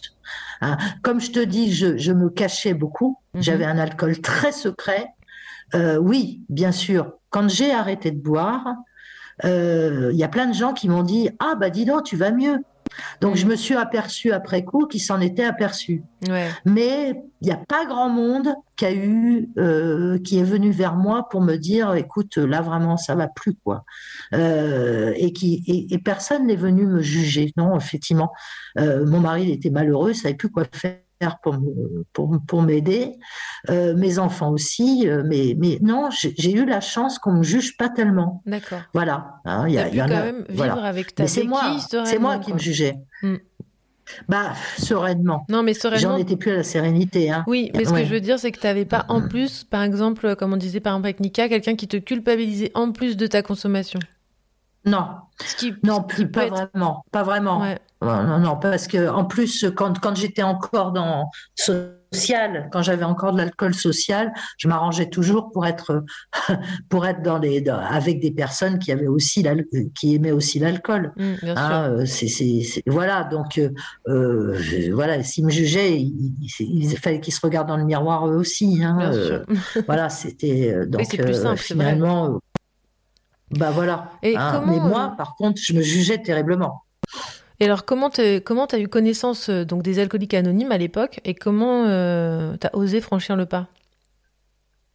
Alors, moi, j'ai commencé par voir un, des, des médecins. J'ai vu une psychiatre d'abord, parce que je te, je te dis, j'étais dans une démarche de me dire, je vais comprendre pourquoi ce qui va pas dans ma vie, et du coup, l'alcool s'en ira quand j'aurai résolu les autres problèmes de ma vie. Euh, cette psychiatre, elle m'a, un jour, je lui ai dit, je crois que j'ai un petit problème d'alcool en plus. Elle m'a dit, non, non, c'est pas le, problème, le petit problème en plus, c'est le problème principal que vous avez. Je vais vous envoyer chez un confrère qui va vous, qui va addictologue qui va qui va qui va vous qui, qui va s'occuper de vous pour votre problème d'alcool parce que on peut rien faire d'autre. Mm. On peut pas traiter le reste s'il y a pas si on traite pas l'alcool. Donc j'ai été voir ce psychiatre. Euh, il m'a suivi pendant trois ans. Il m'a envoyé en cure. Donc il y avait déjà toute une démarche. euh, voilà, j'ai été en cure dans un j'ai fait deux cures, hein. une première cure, mais à chaque fois je pensais que j'allais guérir. Il suffisait euh, d'un petit médicament, il suffisait d'un sevrage physique et pof pof, Mm. euh, j'étais guérie. Hein, euh, mais ça marche pas comme ça. hein. Si je change rien dans ma vie, comme comme comme, enfin si je reste ce que je suis, je retourne à l'alcool. Mm. Hein, je retourne à l'alcool. Donc effectivement, ce psychiatre un jour addictologue après un Noël dont je me souviens même plus. Vous pouvez pas savoir parce que vous ne connaissez pas mon mari, mais je lui ai acheté des casseroles, n'importe quoi. Enfin, c'est vraiment, c'est pas un cadeau de Noël, des casseroles, on est bien d'accord. Euh, voilà, donc euh, ah non non non bah, bah, non. Euh, et, et enfin c'était vraiment n'importe quoi. Et je lui ai dit euh, envoie-moi chez les fous mets-moi en camisole de force dans une chambre capitonnée il y a que ça il y a que ça. Pour arrêter de boire il y a que ça. Je, je voyais pas d'autre solution fallait qu'on m'attache. Mm. et lui il m'a dit est-ce que tu as été voir les alcooliques anonymes? Ah, je lui ai dit non, euh, je sais pas ce que c'est que ce truc-là, euh, tu m'en as jamais parlé. Et il m'a, répondu, bah, écoute, euh, va les voir, va les voir, et puis si vraiment euh, ça marche pas, bah, je t'enverrai chez les fous en camisole de force. Bon, bah, il m'a jamais envoyé chez les fous. je, je suis allée voir ces gens-là, je suis allée voir ces gens-là euh, en désespoir de cause. C'est-à-dire que j'y suis allée vraiment. Alors, j'avais pas trop bu le, à ma première réunion, mais j'avais quand même bu un petit peu parce qu'il fallait que je me donne du courage. Mm. Je les avais appelées avant, j'avais eu deux femmes au téléphone, euh, je leur avais raconté mon, mon histoire et elles avaient l'air de la connaître. Ouais. Et euh, je me suis même, me suis même dit, mon mari les a appelées avant, c'est pas possible. Et en fait, non, c'est parce qu'elles avaient la même que moi. Mm. Elles avaient la même que moi. Et, et, et donc, je suis allée à une première réunion. Et à cette première réunion, ben, oui, j'y suis allée vraiment en me disant, si ça, ça marche pas, je me fous en l'air Ouais. parce que euh, j'en pouvais plus de, de faire souffrir les autres et de souffrir moi-même. Ma vie avait pas de sens, avait plus aucun sens. Et euh, et donc, bah voilà, je suis rentrée dans une salle des alcooliques anonymes euh, et euh, j'ai retrouvé autour de la table des gens qui disaient tout haut, avec un grand sourire et un regard euh, très clair, je suis alcoolique. Oh, je me suis dit, c'est chouette, ça, ils le disent bien et, et ils ont l'air contents de l'être, c'est bizarre. Moi, j'étais, on m'aurait mis, voilà, j'aurais voulu disparaître dans un trou de souris, quoi. Hein, la différence entre eux et moi, c'est qu'ils buvaient plus.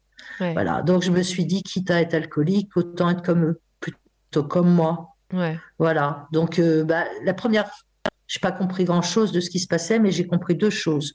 C'est que ils savaient de quoi ils parlaient Mm. parce qu'ils étaient passés par là et ils s'en étaient sortis. Donc, ils m'ont redonné l'espoir. Ouais. Voilà. Hein, euh, et donc, euh, bah, un Mais- jour. euh, Mais on s'en fait tout un monde quand on connaît pas des alcooliques anonymes. Là, j'ai lu euh, Ouais. le livre de Claire Touzard sans alcool qui, raconte, elle, comment ça l'a grave aidée. Et au contraire, celui de, Hein de Stéphanie Braque, Braque, Braquenay ou Braquet dans Jour Zéro, qui, elle, en garde un très mauvais souvenir. Donc, est-ce qu'on peut juste démystifier ce que sont les alcooliques anonymes et juste, juste parler euh, de ce, de ce que c'est comme organisme et ce que- ce qu'ils proposent, en fait Alors, oui, c'est vrai que ça a une, ça a une drôle de connotation. Alors d'abord parce que euh, qui n'a pas vu dans un, dans un film ou dans une série une réunion des alcooliques anonymes, euh, tout le monde en rond et je, je- bonjour, je suis alcoolique et tout le monde qui répond bonjour Voilà. et machin, il y a un rituel. Hein, il y a un rituel et ben, ce rituel, je vais vous dire une chose, il est réel. Mm. C'est comme ça que ça se passe. Hein, donc il y a, y a un côté euh, effectivement extrêmement connoté, codé, et qui euh, qui peut paraître un peu sectaire sur les bords. Hein, euh, voilà, c'est voilà, il y a, il y, a, il y a cette idée aussi. Et puis chez les alcooliques anonymes, on parle de rétablissement. On parle pas de la maladie, on parle du, du rétablissement. Enfin, on parle de la maladie, bien sûr, au départ. Mm. Mais le but c'est pas d'être abstinent, le but c'est d'être heureux sans faire usage d'alcool. C'est très différent. Bien sûr. C'est très différent. Voilà. hein. Et, euh, et, et- et donc, effectivement, il y a un programme qui est proposé. Alors, c'est pas imposé, hein, c'est une méthode qui marche depuis 1935. euh, Ouais. c'est né aux États-Unis. Et euh, dans cette méthode, il y a une place importante à la spiritualité. Alors, attention, c'est pas la religion, la spiritualité. hein. Rien à voir.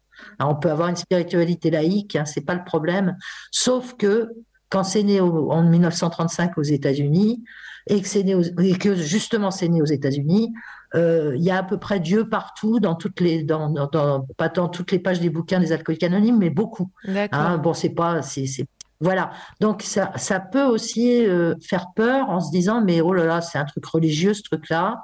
Euh, c'est alors c'est une secte et c'est religieux. Donc euh, vraiment, c'est c'est ça ça, ça ça ça peut effectivement faire peur à certains. Moi, au début, ça m'a fait peur. Euh, Enfin, c'est pas ça m'a fait peur. C'est que j'ai entendu ça. Moi, je suis athée. Hein. Je suis vraiment athée pur et, pur et dur et convaincu. Euh, et j'ai entendu Dieu, Dieu, Dieu. Je me suis dit, oh merde, que, dans quoi je suis tombée, quoi. Mais Mais, alors- j'avais pas tellement les moyens de négocier, hein, parce que, parce que je te dis, là, moi, la première chose, c'est que ces gens-là, ils m'ont bien plu, parce qu'ils avaient, je sentais qu'ils avaient une solution pour moi. Donc, je suis passée outre. Je suis passée outre tout ça. Mais euh, comment t'expliques Voilà. toi, enfin comment t'expliques, je sais pas, mais pourquoi euh, aujourd'hui ils ont encore cette image euh, qu'on n'arrive pas, euh, alors que, que moi j'ai été voir leur, le site des cliniques anonymes, je, je ne ressens pas du tout ça. Enfin, je veux dire, comment ça se fait que qu'on n'arrive toujours pas à dépasser cette image et proposer cette solution comme quelque chose de, de viable et pas et pas religieux et sectaire? Et S'il y a un intérêt à conserver ça comme ça, cette image-là, Non, alors c'est pas tout le monde, hein. C'est pas c'est pas tout le monde qui, qui considère ça comme Bien ça. hein. C'est c'est mais je crois je crois aussi qu'il y a quelque chose. C'est que les- je disais tout à l'heure, les, les alcooliques anonymes ne proposent pas juste une solution pour arrêter de boire. Ce qu'ils proposent, c'est une solution pour réapprendre à vivre. Moi, je, je te disais que ma- mon alcoolisme, c'était devenu, enfin mon alcool, c'était devenu vraiment une béquille de Mm. vie. J'en étais, j'étais pas du tout dans un dans un alcool festif, etc. J'étais dans sûr. un alcool prison. Mm. Voilà. Et donc, il faut quand même arriver à un certain. Alors, on a beaucoup de jargon hein, chez les alcooliques anonymes, mais euh, je crois que tu vas comprendre celui-là, c'est toucher son fond. Oh oui, hein. je crois que c'est c'est une expression qu'on peut comprendre. Euh, et donc, il faut vraiment arriver au bout, au bout de quelque chose pour avoir euh, vraiment l'énergie pour, euh, pour, pour se remettre en question totalement. Hein, moi, moi j'ai, ok, j'ai arrêté de boire, mais j'ai complètement changé mon, mon logiciel hein, euh, à l'intérieur de moi. C'est-à-dire que j'ai vraiment changé ma façon de fonctionner. J'ai, j'ai appris à me regarder en face, j'ai appris à connaître la personne que j'étais vraiment et non pas celle que je rêvais d'être. Mm. Euh, j'ai, j'ai appris à, à- à des tas de choses et ça, c'est effectivement quelque chose d'extrêmement exigeant et qui n'est peut-être pas forcément utile pour tout le monde. Euh, y a- euh, on, on détient pas la vérité sur la manière d'arrêter de boire Non, chez les alcooliques anonymes. On propose une solution de rétablissement à ceux à qui ça convient. Ça convient déjà peut-être pas forcément à tout le monde et pas seulement pour les histoires de sectaires, religieux, machin, etc. hein. Il y a, ça, ça c'est, un, en général, c'est, c'est des personnes qui restent pas. Mais après, quand on reste chez les alcooliques anonymes, on n'a peut-être pas toujours envie d'aller au bout, ou peut-être pas besoin d'aller au bout de cette démarche-là. Moi, je sais que c'est une démarche de, de, de, de l'ordre de la, de la thérapie hein, qui me convient. Voilà, et qui, et qui me permet effectivement de, aujourd'hui de, de, de- d'envisager ma vie d'une manière différente. Voilà. Mais après, Ah, bah, tu vois, je- d'ailleurs, merci de partager cette expérience. C'est juste que moi, je dis pas qu'il faut leur faire une, une belle image ou pas. C'est juste une image euh, à peu près, j'ai envie de dire neutre, même si la neutralité n'existe pas, pour Oui. que les personnes qui sont aujourd'hui en galère d'alcool euh, sachent que c'est une solution qui existe et, et ne les voient pas comme ne voient pas ça comme une solution glauque ou, ou sectaire, juste pour se dire que c'est possible peut-être de passer cette porte, tu vois, juste de juste d'inviter. Bien sûr. Voilà. Mais, mais la porte, elle se passe dans les deux sens, hein, c'est ce qu'on dit toujours. Alors, chez les alcooliques anonymes, il n'y a pas de cotisation, il n'y a pas de droit d'entrée, il n'y a rien du tout. Ouais. On ne demande rien, c'est anonyme. Donc, euh, euh, on, on peut venir dans une réunion. Maintenant, en plus, avec la- cette- toute cette période de pandémie, on a mis en place plein de, plein, plein de réunions en visio-réunion. Donc, c'est- on peut venir voir et puis repasser la porte dans l'autre sens si ça plaît pas. Voilà. Hein, ça, donc c'est vraiment ce qui serait dommage, c'est ça, c'est c'est effectivement tout le monde n'accroche pas, Mhm. hein, mais euh, il y en a quand même une bonne partie qui accroche. Hein, on, euh, on compte quand même. Alcoolique Anonyme, c'est quand même une association qui est présente dans 180 pays à travers le monde. Ouais. Hein, faut quand même Ça, se rendre pas, compte vois, que ça, Ouais. tu vois, ça marche à peu près partout. Et quel que soit, euh, voilà, Bah, le livre de base besoin- des alcooliques Il y a un besoin vraiment partout, quoi. Ah voilà, alors l'alcoolique anonyme est, est présent dans des pays où l'alcool est interdit. Mm. Hein, euh, et notamment, on a, on a, on a eu des rapports euh, il y a deux ans avec euh, des femmes en Iran. Hein, qui, qui, qui suivent des réunions alcooliques anonymes, mais en, en, en, en cachette, hein, parce que, euh, voilà, un, d'abord, euh, c'est interdit de, de boire. Hein, donc, ils s'appellent pas alcooliques anonymes là-bas. Oui. Ils, s'appellent les. Alors, je sais plus, je vais dire une bêtise, mais c'est l'association qui n'a pas de nom, ou je ne sais plus. hein. Enfin, je sais plus ce qu'ils ont choisi exactement, mais ils peuvent pas mettre le mot alcool hein, dedans. Et puis des femmes en Ouais. plus. Bah là, pour le coup, tu vois, on est en plein voilà. dedans, ouais. Voilà. Des femmes qui doivent Donc, arrêter de boire en se cachant. Exactement. Donc euh, moi, moi quand j'ai entendu ça et j'ai des, des, des- des échos de ce qui se passait euh, dans ces pays-là, je me dis mais finalement moi j'ai de la chance parce que euh, je vais dans une réunion alcoolique si je veux, Mm. alcoolique anonyme si je veux quand je veux et, et je peux et je peux je peux le dire. Alors je je je je, je- je respecte l'anonymat de mon association. hein, euh, c'est pour ça que ça la radio c'est très pratique. Voilà, mais euh, c'est euh, euh, voilà, moi je je me vante pas de, de, de faire partie des alcooliques anonymes, tout simplement parce que bah, si demain je rebois, je voudrais pas non plus que ça leur nuise. Hein, euh, voilà, moi je suis pas à l'abri hein, d'une rechute, hein, je suis pas à l'abri. Bien qu'avec 19 ans, euh, je pense que j'ai mis quand même pas mal de choses de, de côté, de mon côté pour. euh, enfin voilà, j'ai Ah. quand même construit construit des choses. Moi, ce que je trouve intéressant dans ce que, ce que dans ton discours, enfin tout est intéressant de toute façon, mais je fais beaucoup le rapprochement parce que avec la boulimie, parce que la boulimie, on en sort aussi quand on a travaillé sur tout son environnement et qu'on change euh, la façon d'être au monde et les boulimies s'en vont. Absolument. d'ailleurs, toi, tu me disais que tu avais eu des épisodes de boulimie, si je me trompe pas. Alors moi, j'ai fait une chirurgie bariatrique il y a trois ans. D'accord. Hein, je, je- voilà, donc ça, ça situe le, le truc, hein, c'est qu'effectivement, moi, j'ai beaucoup, beaucoup grossi avec l'alcool. Voilà, Mhm. ça, ça a été un, voilà, et c'est quelque chose dont j'ai beaucoup de mal à, à me défaire, hein, et j'ai beaucoup compensé aussi avec la- l'arrêt de l'alcool. Euh, j'ai beaucoup compensé avec la nourriture. Je ne vais pas dire que pas, je suis passée d'une addiction à l'autre, parce que c'est pas tout à fait la même chose. Mais effectivement, j'ai eu pas mal de problèmes de poids et j'ai écouté ton émission sur la boulimie. Et ça, c'est, elle qui m'a donné envie de venir à celle-ci ce soir. Ouais, Parce qu'effectivement, euh, je me retrouve dans ce genre de comportement addictif. Voilà. tu sais, euh, J'ai arrêté la cigarette il y a quatre ans. ouais, voilà, ouais. Mais moi, je trouve Voilà, que c'est intéressant voilà. parce que Mais, mais- mais grâce aux alcooliques anonymes hein, aussi, parce que j'ai appliqué les mêmes, euh, les mêmes choses, mais j'ai pas pu arrêter tout de suite parce que j'ai comp- compensé longtemps avec la cigarette. Je, je me sentais pas capable d'arrêter, quoi. Mais- Hein, et donc euh, voilà. Mais là, dans un, dans un livre que j'ai lu, euh, je crois que c'est euh, Stéphanie ou je sais plus, ou, ou- ou Claire Touzard, elle disait Est-ce que ma vie ne serait pas en fait qu'une succession de sevrages? Est-ce que ça te parle? Oui, ça, ça me parle beaucoup. Tu Ça me parle beaucoup parce que euh, des, se- des sevrages aussi émotifs, Mm. c'est-à-dire que moi je suis une hyper émotive, je suis une hypersensible, je, je suis un buvard à, à émotions Euh, et euh, y a dans, dans c'est vrai que parfois il y a des, des processus. moi j'appelle pas ça sevrage, j'appelle Oui. plutôt ça lâcher prise. Mm. Hein, voilà. Donc effectivement, moi je suis tout le temps en train de, de partir sur des sur des je, je, je remets le petit vélo en route sur des sujets ou sur d'autres, et parfois, effectivement, il faut que je mette en place du lâcher-prise par rapport à certains euh, comportements ou par rapport à certaines personnes. Voilà, qui peuvent m'être toxiques ou Mm. etc. Donc, euh, effectivement, je, oui, je, comprends ce qu'elle veut dire quand elle parle de sevrage. euh, voilà, mais euh, en même temps, il y a aussi des choses dont on se nourrit. Euh, si, sûr. si, si tout était négatif, s'il fallait se parler que de sevrage, ce serait pas drôle. Ah non, c'est clair. Voilà, donc je me nourris d'autres choses. Je me nourris d'autres choses, autrement. De toute façon, Voilà. je je fais pas du tout un bilan euh, négatif des personnalités qui peuvent être comme Mhm. ça. hein. Il y a plein de côtés positifs dans ces dans ces personnalités. C'est juste que j'essaye juste de relier le fait qu'il y a plein de, de mal-être et de symptômes qui, qui qui existent. Et en général, on voit qu'au centre, on peut avoir une personnalité qui est hyper émotive, qui peut être euh, qui peut être une femme, qui peut être oppressée, qui peut être une minorité.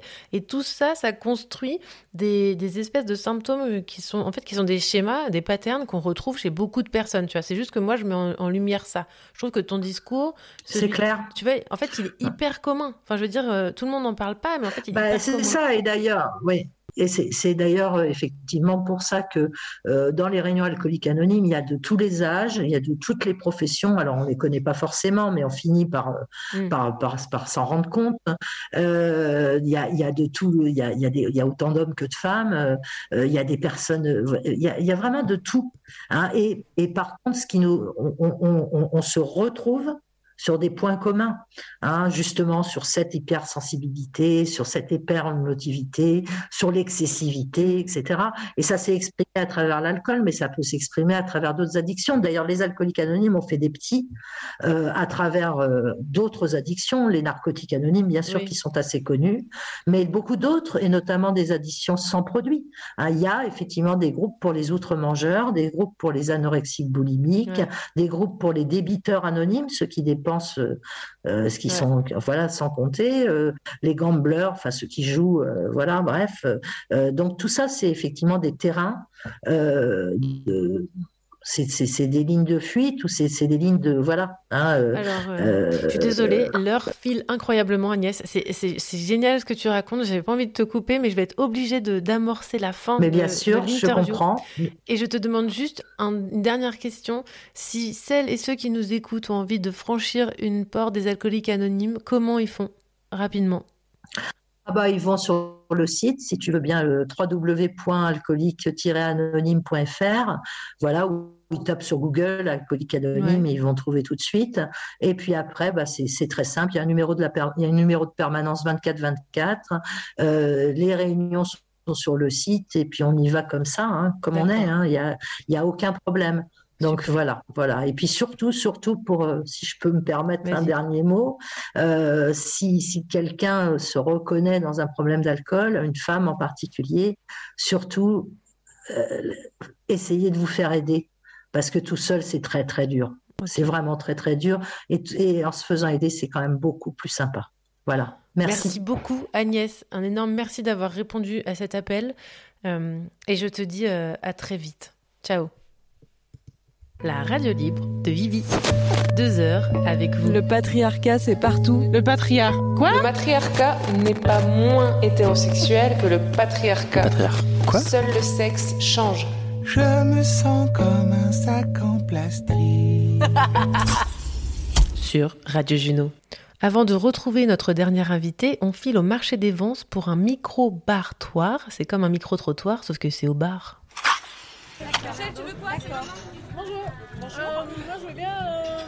La radio libre de Vivi. Les hommes, quand ils boivent, c'est, ça va être soit l'esprit euh, de se bagarrer ou euh, un peu dans, la, dans le violent. Et en général, après c'est nous, hein, mais de ce qu'on voit. Mais après, une femme, c'est sûr qu'elle sera plus dans l'esprit de la fête et, et vouloir s'amuser euh, sans prendre de risques, quoi. Enfin, le- le- le- les hommes sont un peu plus dans le délire. Euh, par exemple, s'il monte dans sa voiture, il va forcément aller plus vite que si une fille elle boit, bah, elle va rouler plus tranquille. euh. Enfin, après, c'est comme ça, mais non, il n'y a pas trop de. Voilà, quoi. Alors, selon vous, est-ce que les femmes alcooliques sont aussi bien acceptées dans la société que les hommes alcooliques? Pas du tout. C'est-à-dire? Eh ben, je pense pas qu'elle soit aussi bien acceptée. Pour une femme, boire, c'est pas bien. Elles se cachent? Euh, oh, je suis pas sûre qu'elle se cache. Moi, je bois un peu trop, mais je me cache pas. D'accord. J'ai l'impression qu'on se fait peut-être plus de soucis pour une femme qui, aurait, qui serait alcoolique. On serait plus en mode Ah, bah c'est dommage. Alors qu'un homme, ça sera bon, bah un de plus. Hein. C'est dommage que ça soit comme ça, mais j'ai l'impression que c'est ça. Euh, la femme a un statut à tenir malheureusement aujourd'hui dans la société et je pense que la, la voir alcoolisée n'est pas quelque chose de très simple. Voilà. On lui conseille pas. Non, c'est pas conseillé plus pour les hommes mais c'est moins jugé peut-être. voilà. Après, moi je pense que quand les deux ils boivent euh, par exemple beaucoup, je pense que les comportements ils sont différents chez l'homme et la femme quoi. Bah l'homme il il est plus euh, enfin de, de ce que je vois moi en soirée et tout, les hommes souvent ils sont quand même plus euh, virulents, violents, enfin tu vois ce que je veux dire. Ils ont des réactions plus extrêmes. Ouais, plus gentilles. De ce que je vois moi. Euh, Je dirais que les hommes, ça fait des siècles qu'on est habitué à les voir euh, alcooliques, et tandis que les femmes, euh, moins, puisqu'elles devaient se retenir avant. Euh. Est-ce que selon vous, la société accepte de la même manière les femmes alcooliques que les hommes alcooliques? Ah, certainement pas, non Euh, je dois dire quelque chose? Ah, tu as envie de parler oui Non, non, pour, pour les, les hommes, c'était na- naturel d'être alcoolique, enfin. Mais euh, les femmes, c'est jamais euh, euh, accepté. Pas encore, je pense. Non? Une femme alcoolique est très mal vue dans la société, de notre société aujourd'hui. Euh, dès qu'une femme boit, elle est, elle est euh, regardée, euh, pointée du doigt, euh, alors qu'un homme, c'est presque pas normal, mais c'est plus dans la normalité, voilà. C'est qu'il y a le bon côté aussi des gens alcooliques qui sont fun, quoi, qui, qui mettent l'ambiance. Et c'est quand on les connaît bien qu'on commence à en douter, quoi, du côté positif de ça. Et en même temps, je pense qu'un homme, il va y avoir euh, une frontière un peu plus euh, longue avant qu'on dise qu'il est alcoolique. Et euh, ça sera peut-être moins vu comme une maladie. La radio libre. Voilà, sur ce, je vais boire un coup. La merde, elle m'a- je sais pas où ils sont. Je vais avec et je ne fréquente que des gens qui ne boivent pas d'alcool. toi. C'est terrible. terrible. Et cette chance, est-ce que tu trouves ça différent? Non, non, non, moi je m'en fous. J'appelle Elisabeth Sillard au mic. Salut Elisabeth. Salut Vivi. Allez, je vais tenter un portrait Game of Thrones parce que ça fait longtemps qu'on l'a pas eu en total impro. C'est du one shot, soyez indulgents.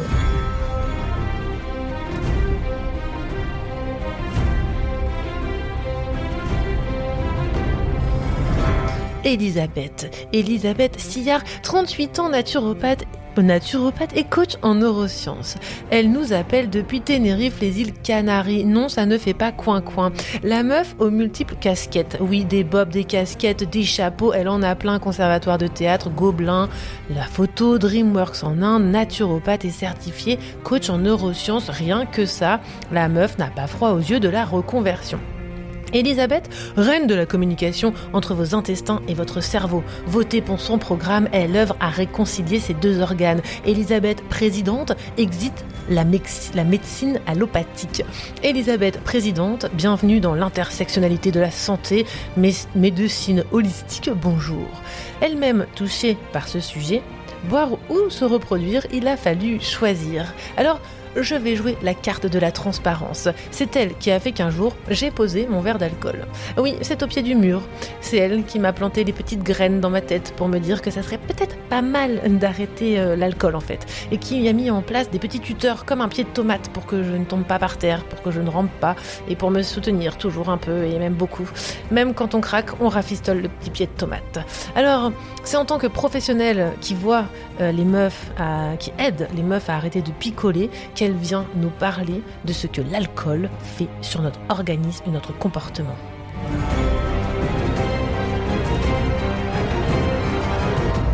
Bienvenue, Elisabeth.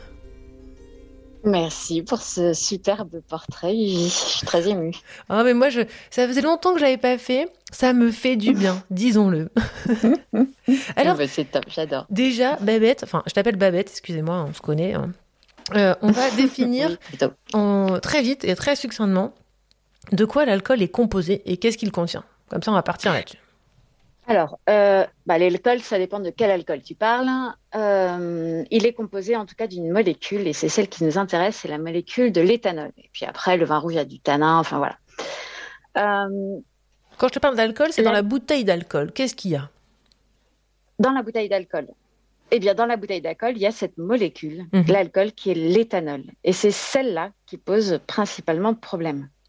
Et est-ce que le sucre pose aussi problème? Ah oui, bien sûr.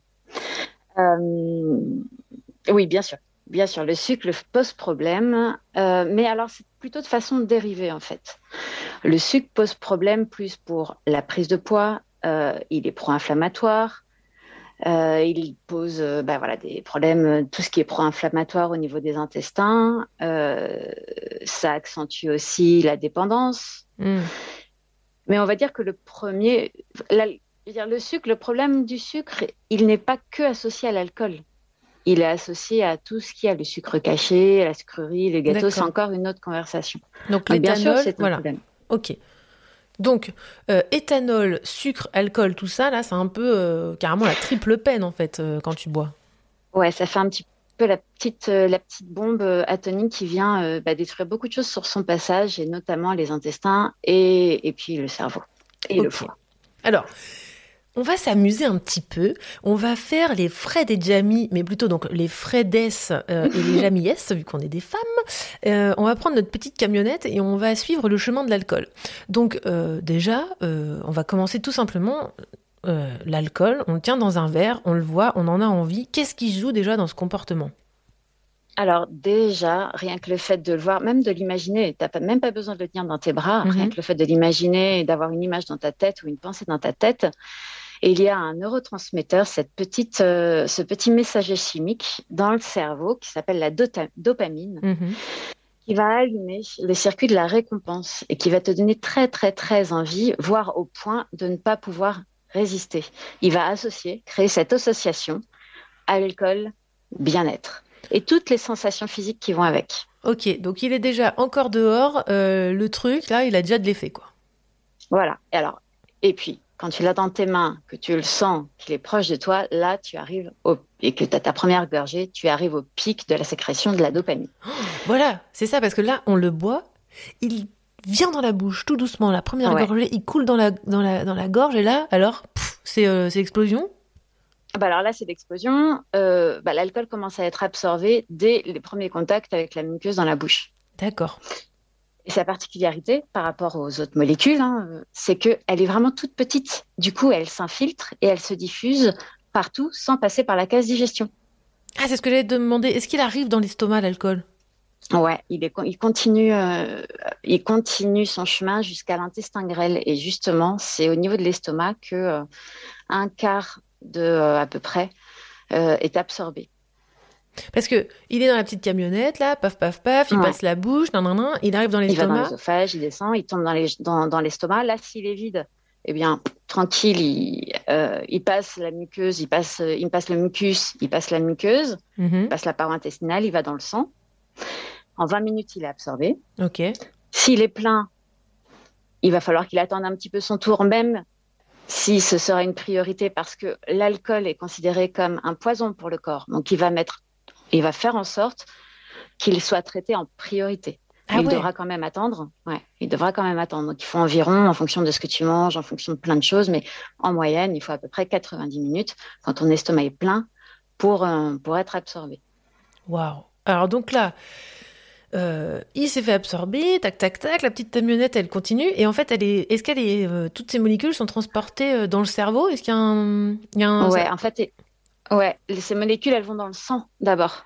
D'accord. L'alcool se dissout dans, le- dans, dans l'eau Mhm. et ensuite, il va aller partout, dans tous les tissus. D'accord. Mais ceux qui ont le plus d'afflux sanguin, du coup, forcément, euh, eh bien, c'est là où il y aura le plus de taux d'alcool. Donc- Donc, euh, j'ai nommé dessus donc l'estomac, Ouais. le cerveau, le foie. Le cœur ou pas? Mais voilà.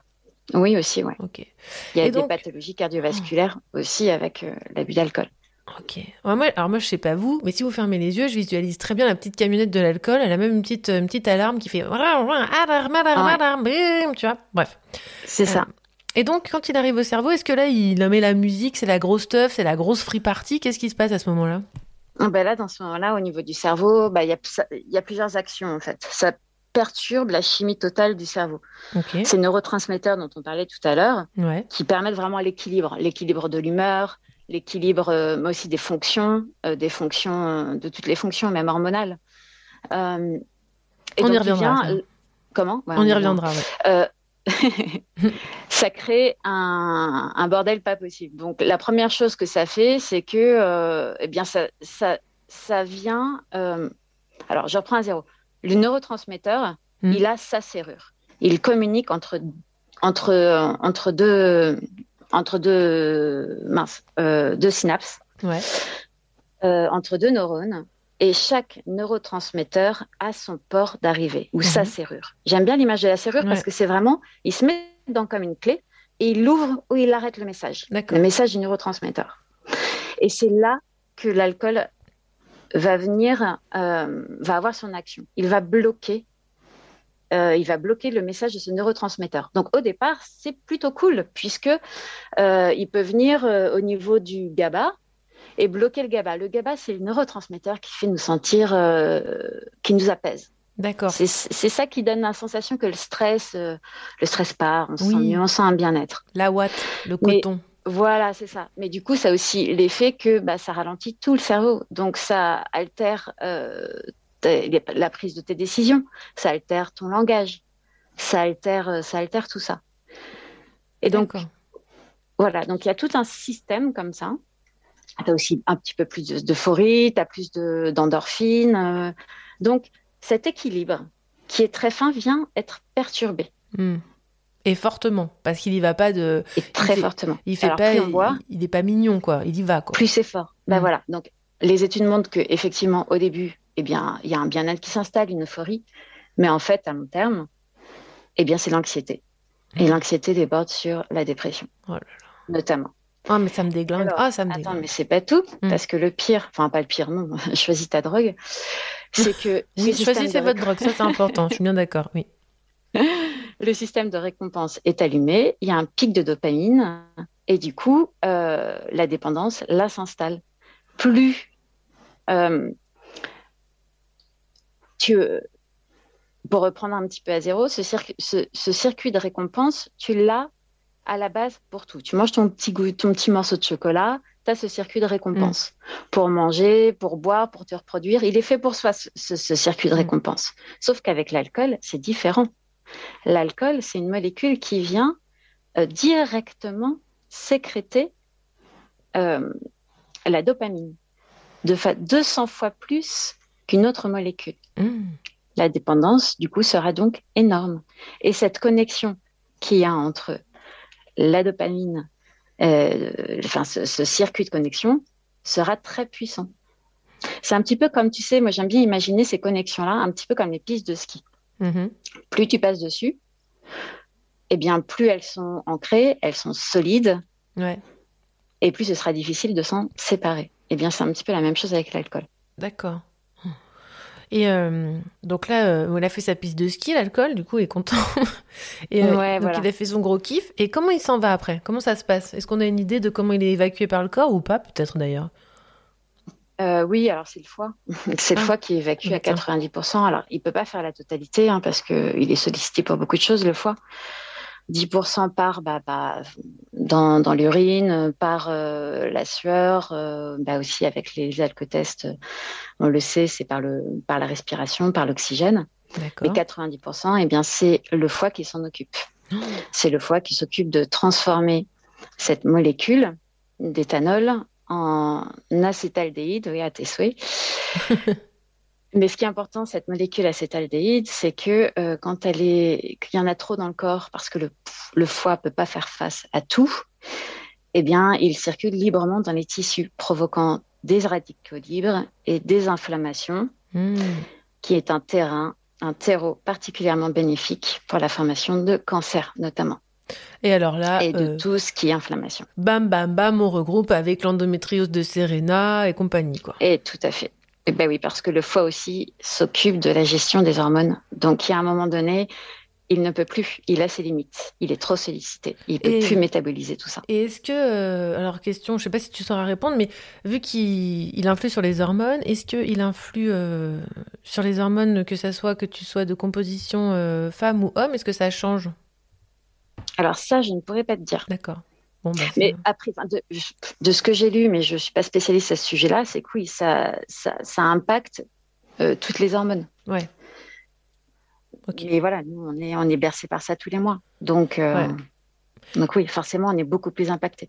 Alors, euh, est-ce qu'on peut affirmer? Alors ça, c'est une question, euh, oulala, qu'elle va faire mal. Oulala, là là. Vas-y. J'y vais, hein. J'ose la poser. Peut-on affirmer qu'une personne qui est jeune, tu vois, genre elle a 25-30 ans, tu vois, elle fait du sport, elle mange bio, tout ça, tout ça, t'as vu, elle fait du yoga, bam bam, euh, mais elle s'enfile quand même ses petits 15 verres d'alcool par semaine, tu vois. Mhm. Mais bon, elle fait sa life et elle est, euh, tu vois, elle est en bonne santé, elle a un IMC, même si j'aime pas ce mot. Enfin, tu vois, elle remplit toutes les cases, mais elle se fait Mhm. quand même cette grosse consommation d'alcool. Est-ce qu'on peut dire qu'elle a quand même un corps sain et en bonne santé ou, ou c'est du voilage de face? À ton avis Ah, Moi, je ne sais pas, je demande à la naturo hein, et, à, et à la coach en neurosciences à qui je parle, tu vois. Bah alors, il y aura plusieurs euh, réponses. Il y a la, il y a la naturo qui te dira, bah non, non, parce que euh, cet alcool-là va bousiller le foie et donc derrière, il y aura, il y aura beaucoup de problèmes qui vont venir. Ça va être le domino. Hmm. Donc, c'est top. hein, euh, le sport, je trouve que c'est des bonnes béquilles pour justement te permettre de tenir le coup une fois que tu arrêtes. Mais tu vas pas avoir un bon capital santé. Donc, si je résume. Tu auras un mauvais sommeil. t'auras- Enfin, il y a- enfin, voilà. c'est- Et Non, le parce stress que Ouais. ça t'apporte. Parce que là, je vais, je, je vais tenter quand même le. C'est moche ce que je suis en train de faire, c'est moche, mais je suis obligée Ah, de le faire. Mais, euh, mais en fait, on se voile la face quand on met tous ces... Comme par exemple Serena qui a pris vachement de temps à arrêter de boire, tu vois. Mais tu vois, comme elle disait, elle mangeait bio, elle avait arrêté le sucre et tout. Mais en fait, en fait il faut vraiment entendre que, que ça sert à rien si on se met des caisses, quoi. Enfin, c'est pas que ça sert à rien, mais Oui, je veux dire... alors elle l'a dit, et c'était très beau. Il y a un moment donné, elle a réalisé que tous les efforts qu'elle faisait ne servaient à rien si elle continuait à boire. Hmm. Mais c'est horrible de dire ça. Ben oui, mais c'est mais c'est tellement juste. Et en même temps, et c'est vrai que c'est compliqué. Boire, c'est pas juste euh, quelque chose que, que tu bois qui passe par l'œsophage, qui va euh, dans, dans- enfin, qui va au cerveau, au foie. Mm. C'est pas juste ça. Il y a tellement de significations derrière. Ouais. Pourquoi est-ce qu'on commence à boire? Pourquoi est-ce qu'on prend tant de plaisir à boire? Mm. Pourquoi est-ce que est-ce que c'est devenu quelque chose d'indispensable? Et moi, je, je vois euh, autour de moi, et ça a été mon cas, et c'est le cas de ça a été le cas de, mes- de certaines de mes, mes coachées, c'est que parfois il est plus simple de changer son hygiène de vie, d'arrêter le sucre, même si c'est pas simple, faut se l'avouer, Mhm. que d'arrêter de boire. Mais alors, en fait, on... on- C'est s'affronter, arrêter de boire. Oh, c'est s'affronter, arrêter de boire. Bah voilà une vraie, euh, ah, voilà une vraie, euh, une vraie révélation. Hein. Enfin, c'est pas une révélation, je pense qu'on s'en doute. Mais euh, est-ce que tu penses que les gens, enfin après, je sais pas si tu penses, mais les gens, du coup, ça, ça, ça peut faire peur quand tu bois, de se dire que là, tu vas à l'affrontement? Non, parce que, euh, parce que oui, c'est vu comme ça. Il y a des croyances énormes autour de l'alcool Ouais. et de la sociabilisation qu'on se met nous. Et Agnès le dit très bien, c'est- c'était elle son pire, son pire jugement. Ouais. Mais, euh, mais au final, on se, on se découvre. C'est- on, on se découvre, on apprend à se connaître, on se découvre, on- puis même on se redéfinit. Ah. Mais en plus, Il n'y a tout, pas d'autre solution. tout, tout ce que j'ai lu des femmes qui ont arrêté de boire, alors moi je trouve ça chouette, hein, c'est vraiment ce qu'elles expliquent, c'est qu'il y a une naissance. Il y a une nouvelle personne. Enfin, je sais pas si c'est une nouvelle personne, mais il y a quelque chose de d'un comportement qui n'existait pas alors qui est mis au goût du jour. Ben, en fait, quand on, quand enlèves quelque chose d'aussi addictif, alors c'est euh, c'est l'alcool, mais on pourrait parler du sucre aussi, Oui. parce que c'est sacrément difficile de résister le sucre. Bon, avec l'alcool, on fait les deux, mais euh, et bien du coup, on est amené à quoi? Mais qui on est? Pourquoi est-ce qu'on a commencé à boire? On n'a plus ce tuteur-là. On a pu euh, quels sont mes besoins et qui je suis? Qui je suis sans ça? Et alors, euh, comment est-ce que c'est dangereux Enfin, est-ce que c'est dangereux J'aime pas ce mot. Est-ce que c'est risqué d'arrêter de boire si on n'est pas accompagné, vu tout ce que ça remet en cause dans nos vies? Alors, c'est pas simple, ça dépend où on en est, ça dépend de quelle est sa relation avec l'alcool. Bien sûr que c'est c'est c'est quand même bien plus sécuritaire de se faire accompagner avec quelqu'un à qui on a confiance. Ouais.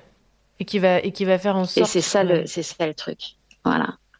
Alors bien sûr que c'est possible, tout, euh, tout est possible, mais quand on pense qu'on a vraiment un problème avec l'alcool, euh, ben moi j'invite vraiment toutes celles et ceux qui, qui le souhaitent de se faire accompagner.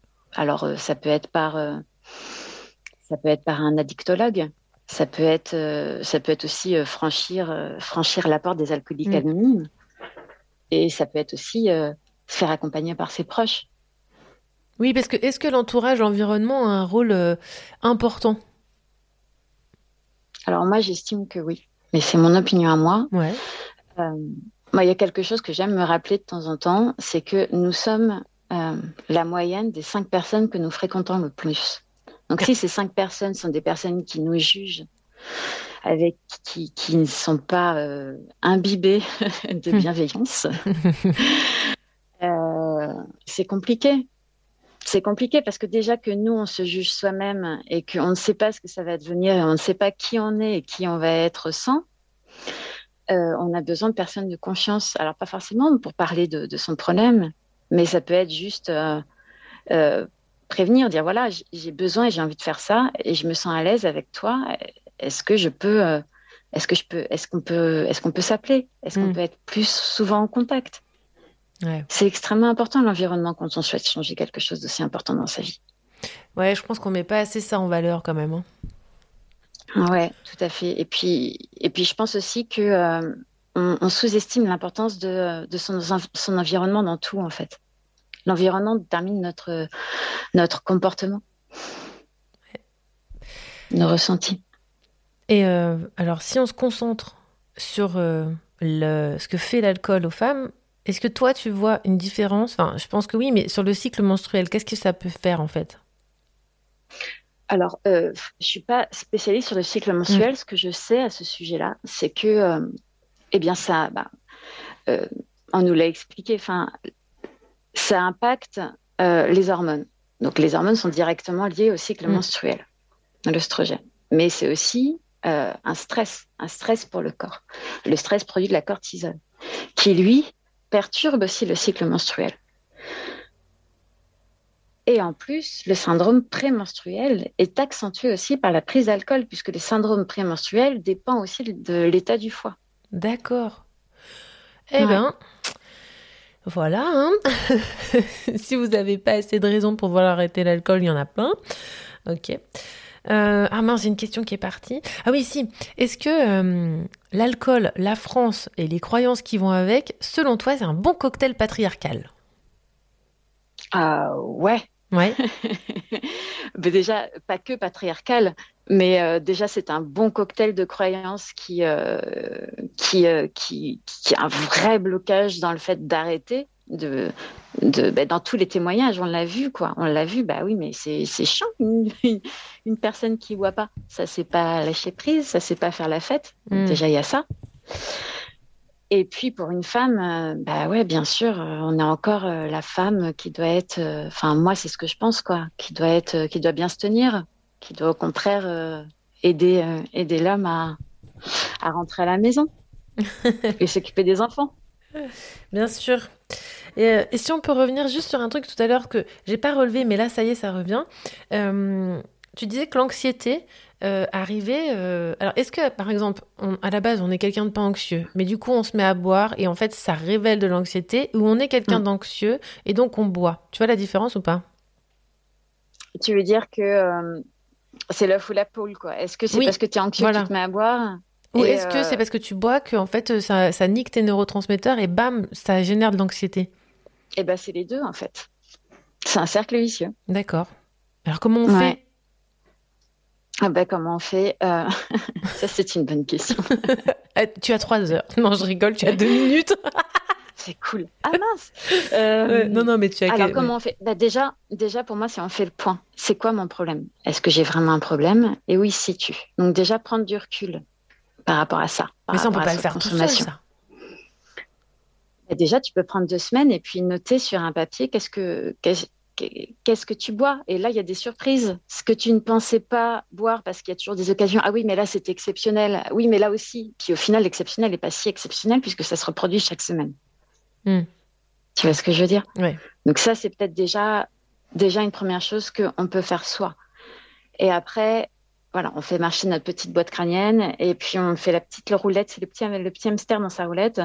On peut aussi se poser la question, si j'arrête pas, qu'est-ce qui peut passer dans ma vie? Parce que ce qui te permet aussi de prendre une décision, c'est de voir l'impact que ça peut avoir sur sa vie, sur ses objectifs, sur sa santé, Ah, sur son entourage, sur, euh, tu vois ce que je veux dire? Oui, donc là, Et à un moment donné, la balance inverse peut le faire. Alors bon, on, a, on peut avoir besoin de l'aide pour pouvoir faire ça. Ouais, si j'arrête de on peut boire, amorcer ouais. la réflexion. J'aime bien cette question de se dire euh, si je continue à boire, qu'est-ce que ça produit dans ma vie? Ben ouais, quelles pourraient être les conséquences, les pires conséquences? Parce qu'au final, euh, au final, c'est ça. Est-ce que, euh, est-ce que donc euh, voilà, est-ce que, est-ce que mes souffrances, quand on, quand, quand on a mal quelque part, c'est une évidence. Est-ce que, est-ce que je peux continuer à vivre comme ça, en ayant mal comme ça?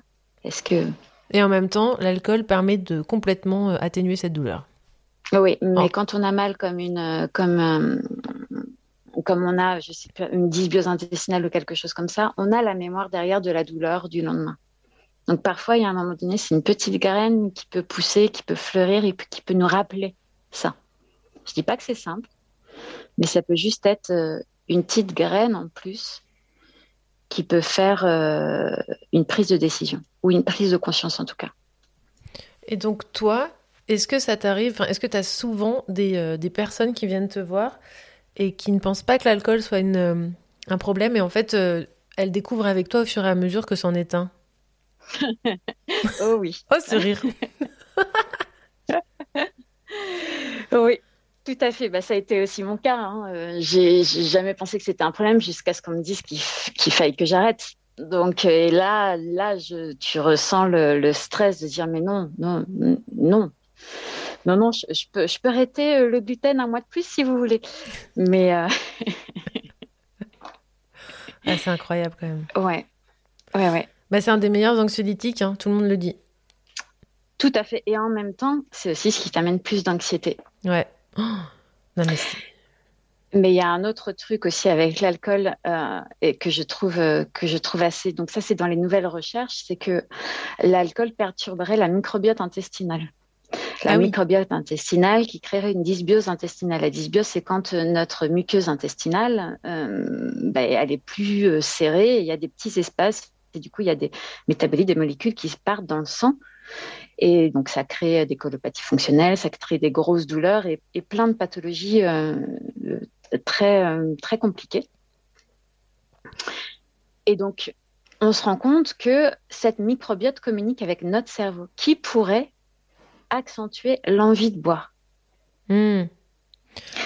Oui, c'est comme tout ce qu'on dit, c'est le fameux on arrête de croire que tout part de notre cerveau. Enfin, on remet en question ça et on décide de dire que notre, notre cerveau premier, c'est l'intestin.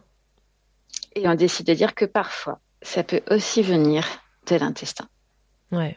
Ça, c'est tout ce qui est en train de se passer en ce moment dans les études. hein. Ouais, tout à fait. Donc, c'est-à-dire qu'on voudrait croire que notre cerveau nous dirait Tiens, arrête de boire, mais en fait, c'est l'intestin qui envoie le signal en disant Non, mais il faut que tu boives. C'est possible, ça? Ben, ça alimente un état anxieux et ça alimente, euh, ça alimente euh, du coup, ce, ben, si on a pris ce réflexe-là, ça fait que l'alimenter. Et donc, comment on fait Comment on fait concrètement en séance pour euh, changer ces réflexes? Est-ce qu'on fait des, est-ce qu'il y a des astuces pour pour changer des représentations, pour créer des nouveaux circuits dans le cerveau? Ça peut se passer, ça ou pas? Alors ça, je, alors j'ai- vu, euh, j'ai lu quelque chose à ce sujet-là que maintenant ils pouvaient utiliser la réalité virtuelle pour pouvoir changer les, les connexions neuronales. Mhm. Je ne sais pas où ils en sont dans le développement de cette technique-là. Quand j'ai quand j'ai lu euh, quand j'ai lu ces recherches-là, ils étaient encore à l'état de, de l'essai en milieu hospitalier pour les personnes qui étaient alcooliques anonymes, donc qui ont vraiment été euh, diagnostiquées. Et donc ça, c'est très intéressant parce que ça permet de pouvoir suivre le regard de la personne. Ils regardent, ils arrivent à voir euh, par où le regard est attiré. Ils les mettent dans un, dans un bar ou dans un magasin en train de faire leurs courses et ils voient en fait que le regard est attiré par tout ce qui, euh, tout ce qui peut se rapprocher de l'alcool. Quelqu'un qui parle de l'alcool, une, des, les bouteilles d'alcool, une publicité. Hmm. Et que c'est presque une... euh, c'est devenu une, presque une, une paranoïa. Et là, personne n'en avait même pas conscience. Là, c'est l'inconscient qui Hmm. vient chercher et qui vient alimenter cette addiction. Ouais, donc d'où l'importance. euh, ouais. ouais, peut-être qu'on ne sait pas ce qui va venir dans l'avenir, mais peut-être qu'il y a des choses comme ça qui vont se développer. On est vraiment quand même dans des environnements toxiques quand je réfléchis, parce que c'est vrai que, évidemment, qu'aujourd'hui, arrêter de boire quand c'est une véritablement, euh, quand c'est une véritable drogue et que ton cerveau il en veut partout, mais non, mais quand t'habites en ville et qu'il y en a partout, mais c'est c'est juste inhumain d'arrêter de boire. Enfin, tu vois, je veux dire, c'est, ça mériterait Ouais. d'aller, euh, de- d'être Mathieu Ricard et d'être dans l'Himalaya perché dans sa montagne. Là, t'arrêtes de boire, t'es tranquille, quoi. Ben, ouais, ben, effectivement, c'est une notion assez radicale, mais c'est en- c'est là où il faut être accompagné et comprendre pourquoi est-ce que j'ai commencé. Hmm. Ce que moi, ce que j'aime travailler, c'est euh, c'est de devenir sa propre béquille. Ouais. C'est d'enlever toutes les croyances qu'il y a autour de ça, parce que euh, tu n'es pas euh, alcoolique. C'est tu ressens parfois le besoin de boire. Tu n'es pas que ça, on va dire. Hmm. Oui, Puis en plus, encore une fois, il s'agit pas de changer son environnement extérieur, mais de se changer depuis l'intérieur pour être- changer, sa, ouais. changer sa perception et puis apprendre à se connaître et à définir ce que tu es toi. Mm. Oui, comme ça, que tu sois à l'Himalaya ou dans un bar, Ouais. t'es bien. C'est oui, puis euh, voilà, c'est ça. Bon, t'es quand même mieux à l'Himalaya, mais euh, C'est mieux, bah pas forcément. hein. Tu, c'est, c'est, c'est- Attends, est-ce que ce serait pas la liberté suprême d'être, euh, ben voilà, tranquille, euh, entouré de ça et d'être au clair avec soi-même? Mais si, carrément, mais de toute façon, moi Et je persiste. de le faire ou de pas mais le oui, faire. et je persiste et signe à dire que arrêter de boire, de toute façon, c'est punk. Voilà. Mais, mais vous savez qu'il y a un courant de punk, euh, les- les- il y a un courant de punk où ils ne boivent pas, ils prennent aucune substance et leur liberté réside dans le fait qu'ils sont en pleine conscience tout le temps. hein. Et ça, c'est un Eh vrai ben, mouvement ouais, de punk. ouais. hein. ça, Donc, c'est, euh, ça, c'est plus- plutôt pas mal. C'est la liberté absolue. Bon, Elisabeth, il est 21h59. Je suis un petit peu en retard. Alors, merci beaucoup d'avoir accepté cette invitation et de nous avoir parlé euh, de tout ça. Moi, je trouve ça passionnant. Merci à toi. Et, euh, et je, je nous mets juste un petit extrait de cette femme que j'adore, de cette voix qui me porte encore. Et on se retrouve tout de suite après. J'espère que vous avez deviné de qui il s'agit. Quand vous écrivez Kong Theory, ne Non, je bois plus. Tous, les autres romans, je les ai écrits dans des moments où je sortais de Paris et j'arrêtais de boire complètement. Et là, j'ai compris à un moment donné que de toute façon, quand je m'isolais pour écrire, je continuais à boire. Et donc, je n'écrivais pas. Et que ça devenait mais pareil, je pouvais pas prendre un rendez-vous à midi parce que je savais que j'allais être bourré. Si j'avais un rendez-vous le soir, je savais que je pouvais pas prendre un rendez-vous le lendemain parce que je savais que j'étais en lendemain et que je pourrais, j'irais pas. Donc, ça devenait vraiment une. Déjà que j'ai du mal à fonctionner comme ça. Euh, si, on rajoute euh, de l'alcool, de la cocaïne et tout ce qui peut euh, se présenter dans une soirée, je fonctionnais plus du tout et je sentais. Moi, mon idée, c'est que j'avais pas de. J'ai pas de formation universitaire du tout, donc je suis presque euh, condamné. C'est une bonne chose parce que ça va avec mon caractère à continuer à m'intéresser à des choses et à apprendre des choses en formation continue quasiment quoi. Et l'alcool me prenait tout mon temps, donc je pouvais pas élire dans la journée et, euh, être au bar. Euh, Je pouvais pas euh, euh, parler avec des gens de choses euh, en essayant un peu de réfléchir à ce qu'ils me racontent euh, et être au bar, parce qu'être au bar, c'est être au bar, c'est pas être en train de euh, d'apprendre des choses ou de s'intéresser à des choses nouvelles. Ou, donc, euh, donc non, j'aurais pas écrit King Kong Theory, je pense, si j'avais continué à. C'est- Il faut, il faut à un moment donné euh, un tout petit peu de, clarté, quoi. Et j'en avais, là, quand, j'ai arrêté de boire, j'étais déjà un moment où j'en avais plus. Je n'aurais pas écrit King Kong Theory si je n'avais pas arrêté de boire. C'était évidemment Virginie Despentes dans LSD, euh, la série documentaire de France Culture. Quatre épisodes incroyables qui s'appellent euh, Des femmes qui boivent. Alors moi, ça m'a juste mais régalé. Donc vous pouvez aller écouter ça. Euh, et pour aller plus loin, moi j'ai aussi lu le livre Jour zéro de Stéphanie Braquet et aussi Sans alcool de Claire Touzard. Ça m'a fait aussi grandement beaucoup de bien. Le génie lesbien de Coffin où elle aussi parle de sa période alcoolique. Euh, et euh, on peut aussi l'écouter dans l'émission On peut plus rien dire de Binge Audio. Je vous, mettrai les liens dans, dans la description de l'émission. Radio Juno. Le féminisme, euh, moi je pense que c'est quelque chose de complètement dépassé. C'est quelque chose qui sert à rien.